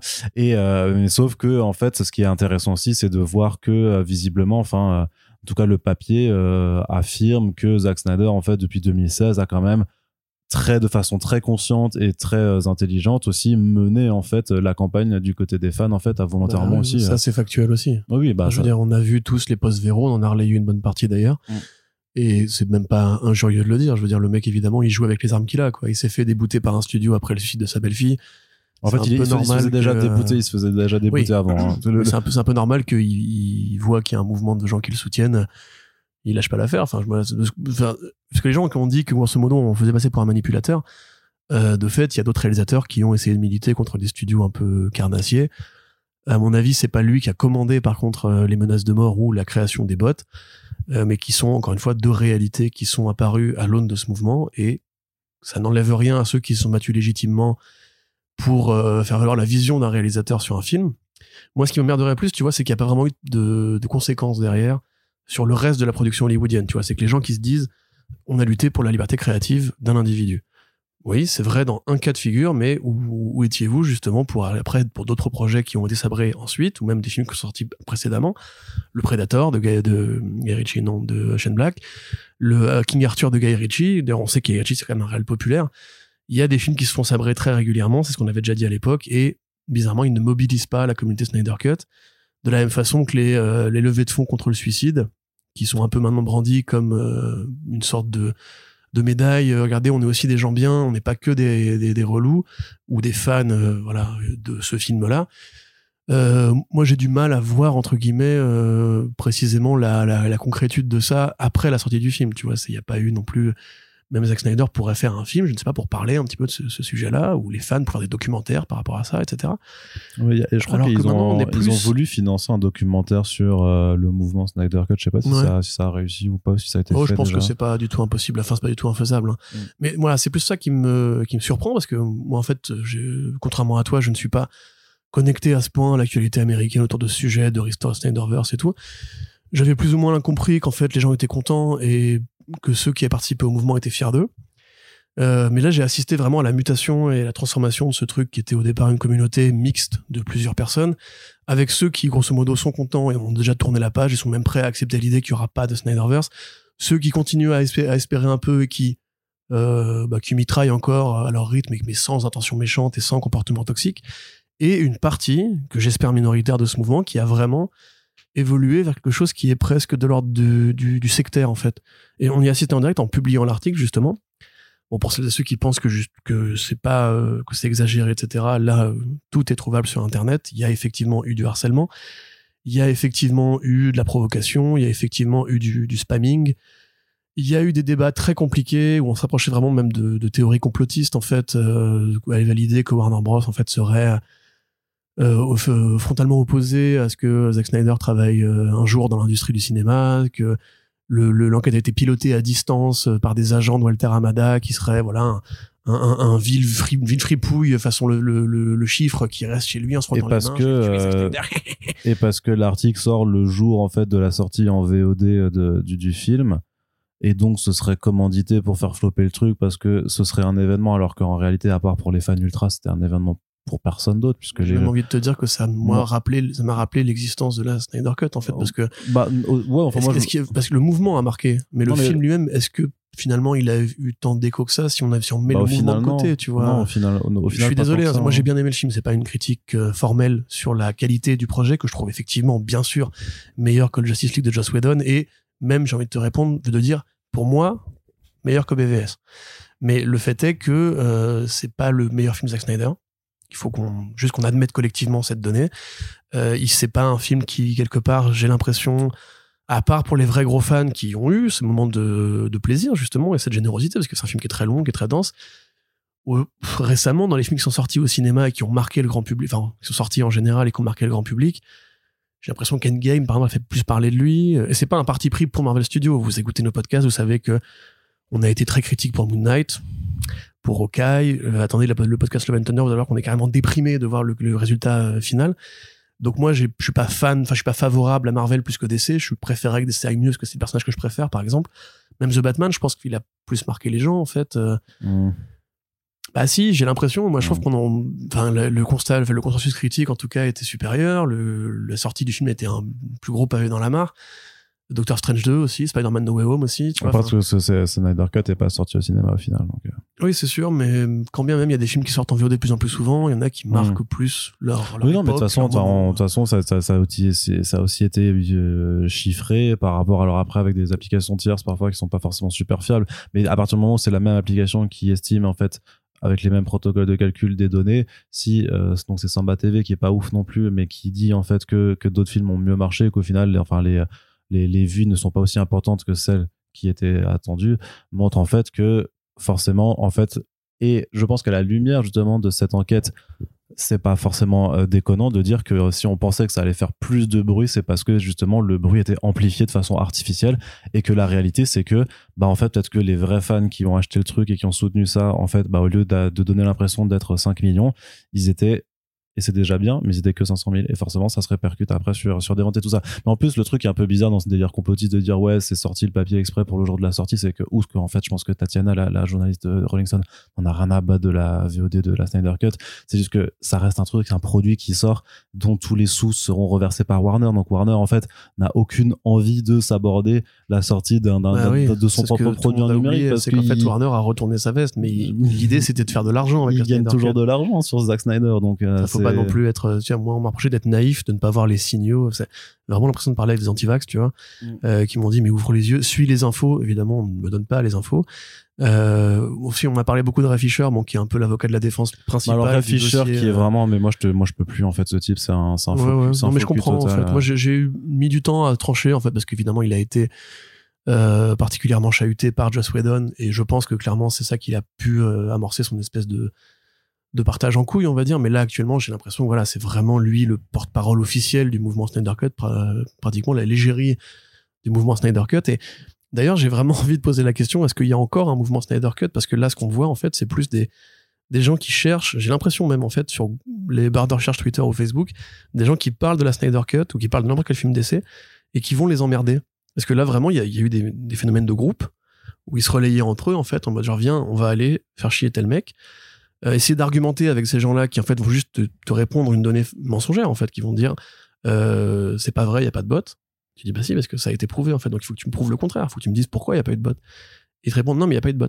Tu dis bah oui mais du coup explique. Mais ce qui est d'autant plus, ce qui- est- d'autant plus pire parce qu'en fait, si c'était vous dire qu'il n'y avait pas eu de bot parce qu'ils disent que ce serait un truc qui voudrait euh, dé, euh, dévaloriser en fait leur engouement et leur ferveur de fans et tout ça. Mais sauf que quand tu fais ça et que dans, en fait dans les réponses et tout ça, en fait tout ce que tu fais, c'est euh, parce que du coup moi je dis, enfin je, je parle en, en mon nom, mais moi du coup j'ai eu droit à des insultes, j'ai eu droit Ouais, à ouais. justement j'ai tout- harcèlement tout- tout- en- non, mais voilà, en- tout- en bonne et due forme tout hein. un groupe de, de, de gens avec le- des signes distinctifs dans leur dans, dans leur profil en fait qui me qui me taillent mais c'est genre sur une quinzaine de tweets pendant une heure, en fait, tu vois, de, de, de, de faire des tweets en boucle, machin. Moi, j'ai dû masquer, me désinscrire des. Heureusement, on peut quitter les discussions maintenant aussi, tu vois. Et parce que sinon, bah, ma, ma, mon truc désemplissait pas, quoi, tu vois. Et par des comptes euh, qui, euh, avec 37 000 abonnés, ce genre de choses, enfin, des trucs où tu Mais en dis, plus, bon, en fait, ça obtenir. Il y avait pas de discours frontal. C'était juste, en fait, la meuf est pilotée par Warner Bros. Donc, c'est une honte. Vous faites pas de travail journalistique, etc. Hmm. Mais tu Non, dis, mais ce que je veux dire, c'est que- Attends, attends, attends. Non, parce que Tu dis, mais c'est quoi ton contre-argumentaire par rapport, en fait, à ça, à part harceler, en fait? Oui, mais en fait, grosso mais modo, dès que tu dis du mal de la Snyder Cut, tu vois, c'est communauté. Oui, non, c'est dès que t'en parles, en fait, pour dire aux choses que Zack Snyder est un dieu et Warner Bros. c'est Satan, euh, les mecs vont tomber dessus en masse. Et vraiment, moi, j'ai assisté au phénomène, j'ai été, parce que je me suis dit, quand même, je vais pas être laissé seul pour, le, pour une fois dans la mêlée. Et je me déconnecte pendant une heure ou deux, et je reviens, et j'ai vu les, ces comptes, mais qui vraiment postaient des gifs de la Snyder Cut avec le même message, Mm. en te taguant toi et la journaliste qui a écrit cet article-là. Mais là, on est, enfin, comment tu peux ne pas dire qu'il n'y a pas, il y a pas de harcèlement après? Bah c'est ça, c'est- c'est aussi, c'est qu'au pire, si en, en plus, à la limite, c'était la bonne occasion pour dire, bah regardez, en fait, les, les, les harceleurs, c'était juste de l'amplification artificielle de quelques minorités, mais là, en fait, tout ce qu'ils ont montré, c'est qu'en fait, bah, c'est que la minorité, elle existe toujours et qu'elle est toujours vénère et qu'en Ouais. fait, c'est bien, ok, bah c'est encore pire parce qu'au final, ça montre que les mauvais comportements, c'était pas des bots, c'était des personnes bien réelles, donc à un moment, bah. Je trouve que c'est pire qu'avant. C'est c'est- limite, c'est champion, les gars, vous venez de prouver juste que tout le monde dit de vous euh, depuis, depuis des années, donc euh, bon. Mais c'est en fait, c'est du, Enfin, voilà, et c'est ce qu'il faut ouais. rappeler encore une fois, juste euh, euh, pour euh, ceux qui pourraient, enfin celles et ceux qui nous écoutent, on sait qu'il y a des fans du cinéma de Zack Snyder qui nous écoutent, et je vous rassure, c'est aussi notre cas. Moi, j'ai bien aimé son film de zombies avec James Gunn, j'aime beaucoup le film 300, qui je pense d'ailleurs reste une de mes adaptations préférées pour ce qu'elle fait en tant qu'adaptation case par case, qui crée une vraie fusion entre la bande dessinée en narration séquentielle et le cinéma qui bouge. Comme Sin City d'ailleurs, je pense que c'est vraiment c'est les deux films sortis l'une- d'une année sur l'autre qui ont vraiment montré ce que l'image numérique pouvait apporter euh, au cinéma d'adaptation. Euh, Watchmen, voilà, qui est un film que j'aime beaucoup. J'en ai déjà parlé plusieurs fois. Je, vois ce qu'il a de compliqué. Je vois comment la scène du viol, euh, du spectre soyeux, évidemment, est filmée de manière très particulière et à l'aune des débats modernes sur la présentation, etc. On peut trouver cette scène dégueulasse. Mais le reste du film, franchement, vu le challenge que c'était de faire, de faire Watchmen, moi, je le mate encore régulièrement. Des scènes de Dr. Manhattan sur Mars, je la trouve géniale. L'utilisation de la musique, etc. Man of Steel, qui reste, on va en parler d'ailleurs juste après, euh, probablement mon film Warner de cette période-là préféré. J'ai j'ai mis du temps à l'aimer, mais plus je le remate, plus je l'aime bien. Et même plus je l'adore, en fait, je trouve qu'il est vraiment, en fait, euh, une poésie qui m'avait échappé à l'époque, parce que j'avais en 3D et tout. Et puis, on était sorti de la, trilogie Nolan, je savais pas ce que je voulais, mais je voulais pas ça. Finalement, après, avec le recul, je te dis, je trouve qu'il est vraiment, euh, pas, il est pas irréprochable, il y a des problèmes dedans, mais c'est vraiment son meilleur film pour moi chez DC. Arnaud, BVS, dès qu'il a fallu dire que la version longue était mieux, il y a une critique écrite qui le dit. Euh, et Justice League, encore une fois, même Arnaud n'a pas détesté la version de Whedon, il a dit que c'était un film chiant. Et depuis le début, on a toujours, nous, journalistes, euh, dit que c'était le problème, c'était Warner Bros. et les ingérences qu'ils avaient propagées. Après, une fois que le mouvement Snyder Cut s'est lancé et qu'on a vu les débordements, on a critiqué les débordements et, et là, c'est notre erreur éventuellement. On a, on a cru que ça n'arrivera jamais et donc, devant, entre guillemets, le peu d'espoir que ça pouvait susciter, on s'est dit que c'était beaucoup Ah, absence, pour rien. non, il y avait une absence de fait aussi. Voilà, et donc, tout, effectivement, Et on bah, sait que pendant des années, ils n'ont pas voulu le faire. Et donc Voilà. ça, c'était vrai aussi. C'était Et donc, moment. on, s'est énervé contre les forceurs et les harceleurs, parce qu'il y avait des forceurs et des harceleurs, mais jamais contre l'ensemble des fans de Zack Snyder. Et de la même façon qu'à chaque podcast où on dit que le montage a l'air un peu euh, chancelant, encore une fois, pour, Thor- pour Thor Love and Thunder, c'est pareil. Nous, on est pour les artistes et pas pour les studios. Euh, que Joss Whedon soit devenu le bouc émissaire ultime, je trouve ça à la fois mérité, parce que c'est un connard, et totalement anormal, vu qu'en fait, les gens qui, justement, euh, appliquent ces logiques-là sont en poste partout à Hollywood et pas juste sur les films de super-héros et qu'en fait les fans de Zack Snyder justement au lieu d'utiliser leur, leur plateforme pour répandre ce message de laisser les directeurs enfin les réalisateurs faire leur version des films sortir les films qui ont été charcutés par le passé bah, au lieu de faire ça en fait ils se contentent de dire restore the Snyderverse. Or et je suis désolé peut-être que j'aurai tort dans trois ans peut-être que David Zaslav se dira tiens c'est vrai que c'est pas con en fait Non, avec la polémique Ezra Miller euh, est-ce que finalement on va peut-être pas ramener justement ce personnage là de l'époque et tout? Ramener- J'en doute, mais voilà, si jamais ça devait arriver, ce serait encore une fois pas une victoire du mouvement Restore the Snyderverse. Ce serait l'échec d'un studio qui n'a pas réussi à construire derrière et à fédérer derrière. Et encore une fois, euh, l'agressivité, même les menaces ou quoi, je suis désolé, mais si demain on apprend par exemple que, que Zack Snyder, il a, il a acheté euh, une canette euh, sur un, enfant malade, on va pas s'empêcher de le dire pour pas, euh, pas, par peur en fait des répercussions. Vous pouvez continuer à harceler, envoyer vos messages, etc., etc. Mais le travail qu'on fait, c'est un travail de journaliste, c'est pas un travail de militant. Donc quand une donnée apparaît sur la Snyder Cut, ou sur Zack Snyder, ou sur ce cinéma-là, bonne ou mauvaise, on se doit de la relayer.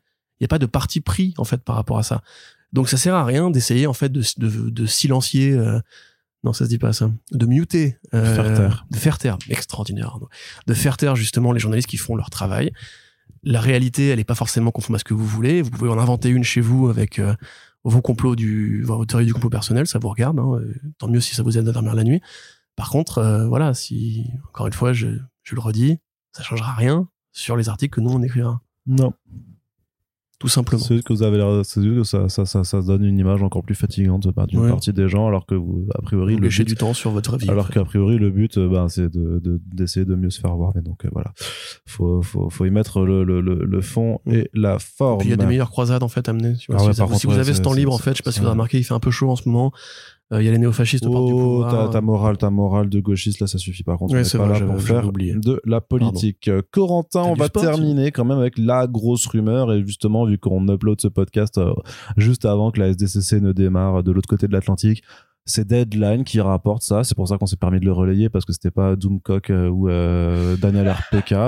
Donc c'est quand même des gens un peu plus fiables, en tout cas dans le, pour, dans le pourcentage de fiabilité est supérieur à 20%. Donc on- c'est pour ça qu'on se dit qu'on va aller en parler, mais qui laisse entendre que Henry Cavill pourrait apparaître euh, à la San Diego Comic Con et pour parler euh, de Superman, ce qui serait quand même assez ouf par Ouais, rapport à tout le suivi du dossier euh, qu'on a depuis des années où ça a toujours été extrêmement enfin les, les- tous les justement les deadlines Hollywood Reporter et tout ça ont toujours écrit qu'il y, a- il y avait plus de Superman en tout cas par Henry Cavill parce que justement après l'échec de Justice League et tout ça de toute façon il ne voulait plus de ce Superman là et de cet univers de façon générale que les projets les derniers projets qu'on a eu sur Superman parlent d'un Superman noir à chaque fois Et, et que les films où il devait apparaître, la fin de Shazam. oui la fin de Shazam C'était un cascadeur qui portait le costume d'Henry Cavill et la fin de Peacemaker, il était filmé dans le noir et c'était encore une fois un cascadeur. C'est ça. Parce Donc, que euh, c'était voilà. une question de contrat, en fait, qui faisait qu'il pouvait pas, qu'il pouvait, qu'il avait pas le temps ou qu'il pouvait pas apparaître ou tout ça.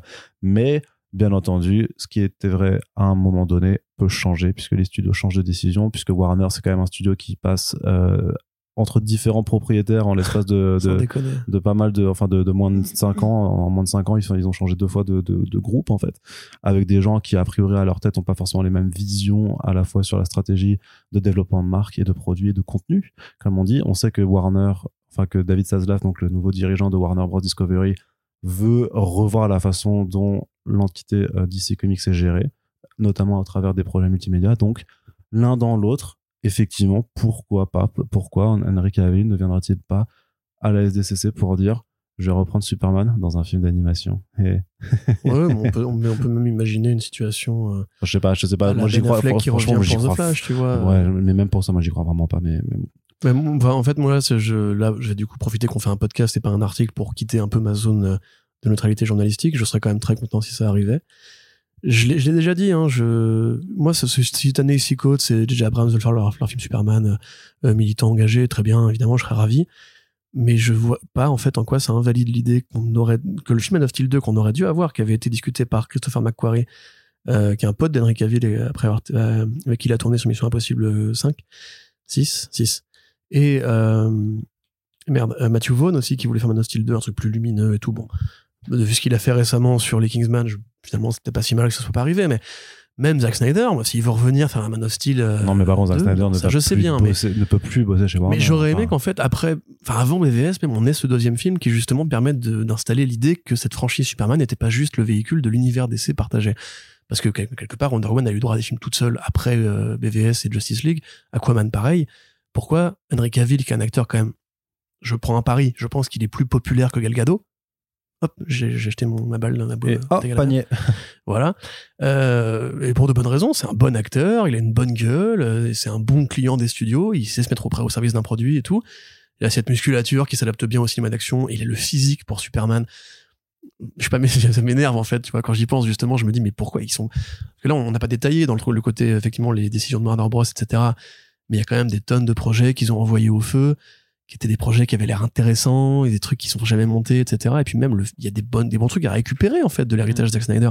Moi, j'aurais été intéressé. Bon, après, le, les, les, les, les pistes de scénario qu'on a eu depuis avaient l'air un peu plus saucisses que prévu, mais le Batman de Ben Affleck, euh, Ben Affleck, il a fait The Town, il a fait Argo, c'est un bon réalisateur, et en, en Bruce Wayne, il était plutôt bon, quoi. Donc, euh, moi, personnellement, voilà, s'il vient et on remet les énormes pincettes de circonstances, c'est une phrase dans le long article que fait Deadline pour annoncer les dates de, con- de, conférences de la SDCC. Ouais, donc voilà. Mais s'ils prennent le temps de le dire eux, Voilà. tu ouais, c'est pas des, c'est pas des scoopers, c'est pas des clippers. Ils ont même tweeté là-dessus. Donc, c'est-à-dire qu'ils considèrent que c'est une info qui est assez légitime pour, voilà. Moi, voilà, même si c'est pour un film d'animation, je sais pas s'ils font The Lego Superman euh, avec l'équipe de The Lego Batman, je suis pas mécontent non plus, tu vois. Et Ouais, puis, ça- ouais. en fait, j'aime bien Henry Cavill. euh, Je trouve que c'est un bon Witcher, c'est un bon Clark Kent, c'est un bon Sherlock Holmes. Voilà, j'ai envie de te dire, c'est quand nos, nos parents avaient Schwarzenegger, qui était pas le meilleur acteur du monde, mais qui était une musculature sympathique, qui savait jouer différents trucs, qui était charismatique, qui était cool, qui était un, un héros de blockbuster né, en fait. Et Henry Cavill, c'est ça, c'est ces nouveaux-là, c'est ces nouveaux Stallone et tout, qui en fait est très bon dans les blockbusters, et qui peut porter une franchise à lui, à lui tout seul avec ses gros bras, donc... euh, donc oui, mettez-le même où vous voulez en fait, j'en ai rien à foutre. Je veux juste voir Henry Cavill en général, moi. Ouais, bah ça Voilà. t'en aura, bah ça t'en aura parce que de toute façon il continue. euh, Voilà, il tiens, continue. Black Adam 2, le combat euh, Dwayne Johnson et Henry Cavill que Johnson voulait faire à la base quand même, rappelle-toi. C'est vrai qu'il y a ça aussi, ouais. Tu vois, en plus on considère que le, le film est plus ou moins hors du canon. Tu dis c'est une continuité, voilà, on, on se fait plaisir. Ouais. Et par contre, si ça arrive, les restores de Snyderverse sur les réseaux, je vais les masquer tout de suite parce que ça va, ça va m'agacer. Ça, mais ça va être très bizarre, surtout de, sur les modalités de son retour, de qu'est-ce que ça inclurait, tout ça, parce que je te dis, enfin, ouais, euh, c'est trop- c'est pour ça, c'est pour ça que j'y crois pas une seconde. Mais, mais, ce qui est bien, c'est que dans quatre jours, on enregistre un nouveau podcast pour le bilan de la SDCC et on aura la réponse, a priori, à C'est cette vrai. question. Peut-être qu'il vient juste pour faire un, un passage de témoin avec euh, Michael B. Jordan. euh. Non, je pense pas non plus. Euh, mais on verra Ouais, bien, on verra bien. Vous avez quatre jours pour spéculer. Corentin, on va se quitter là-dessus. Merci à toutes et tous de nous avoir écoutés. On espère que les front pages ça vous plaît, que vous êtes toujours nombreux et nombreuses à l'écouter. Et si vous le faites, ben c'est que c'est parce que vous kiffez, hein, c'est pas. Ou alors. Dites-nous si vous aimez l'accent marseillais d'Arnaud, si Tout- vous... tout à fait. Et l'espagnol aussi. Ouais, c'est vrai. Et les improvisations d'Arnaud sur les podcasts narratifs. Ouais, aussi, ouais, Ouais. c'est- vrai. Ça, ça, pourrait être pas mal. La vie sexuelle d'Arnaud à la fac. Tout à fait aussi. c'est bon, t'as t'as tout listé? Écris un bouquin un jour, frère. On Peut-être. veut savoir. Peut-être que je le ferai. Et donc, qu'est-ce que je voulais dire? Euh, Oui, donc si ça vous plaît, vous pouvez commenter, effectivement, répondre à toutes les questions que, que, que, que Corentin a posées. Et surtout, faut partager les podcasts partout, sur les réseaux sociaux, partout, partout, partout. Et euh, même voilà, même quand vous prenez, même si vous l'avez pas écouté le jour même de la sortie, le jour, le, le jour même du post, remontez sur le fil Twitter et sur les trucs Facebook et partagez-les aussi en disant Oh, j'ai écouté le dernier front page, j'ai bien aimé, c'était super intéressant. Et les copains, est-ce que vous Oui. aimez les comics Eh ben, si vous aimez les comics, eh ben, vous pouvez partager ce podcast, il est vachement bien. Réviser pour le concours du Batman Day. Oui, Allez, Arnaud. oui, allez, on y va. On va les réviser pour le concours du mois Batman, et comme ça, on sera les plus grands fans de Batman en France. Ouais, ouais. D'ailleurs, j'ai une question à te poser. Oui. c'est qui le plus fort entre Hulk et Thor?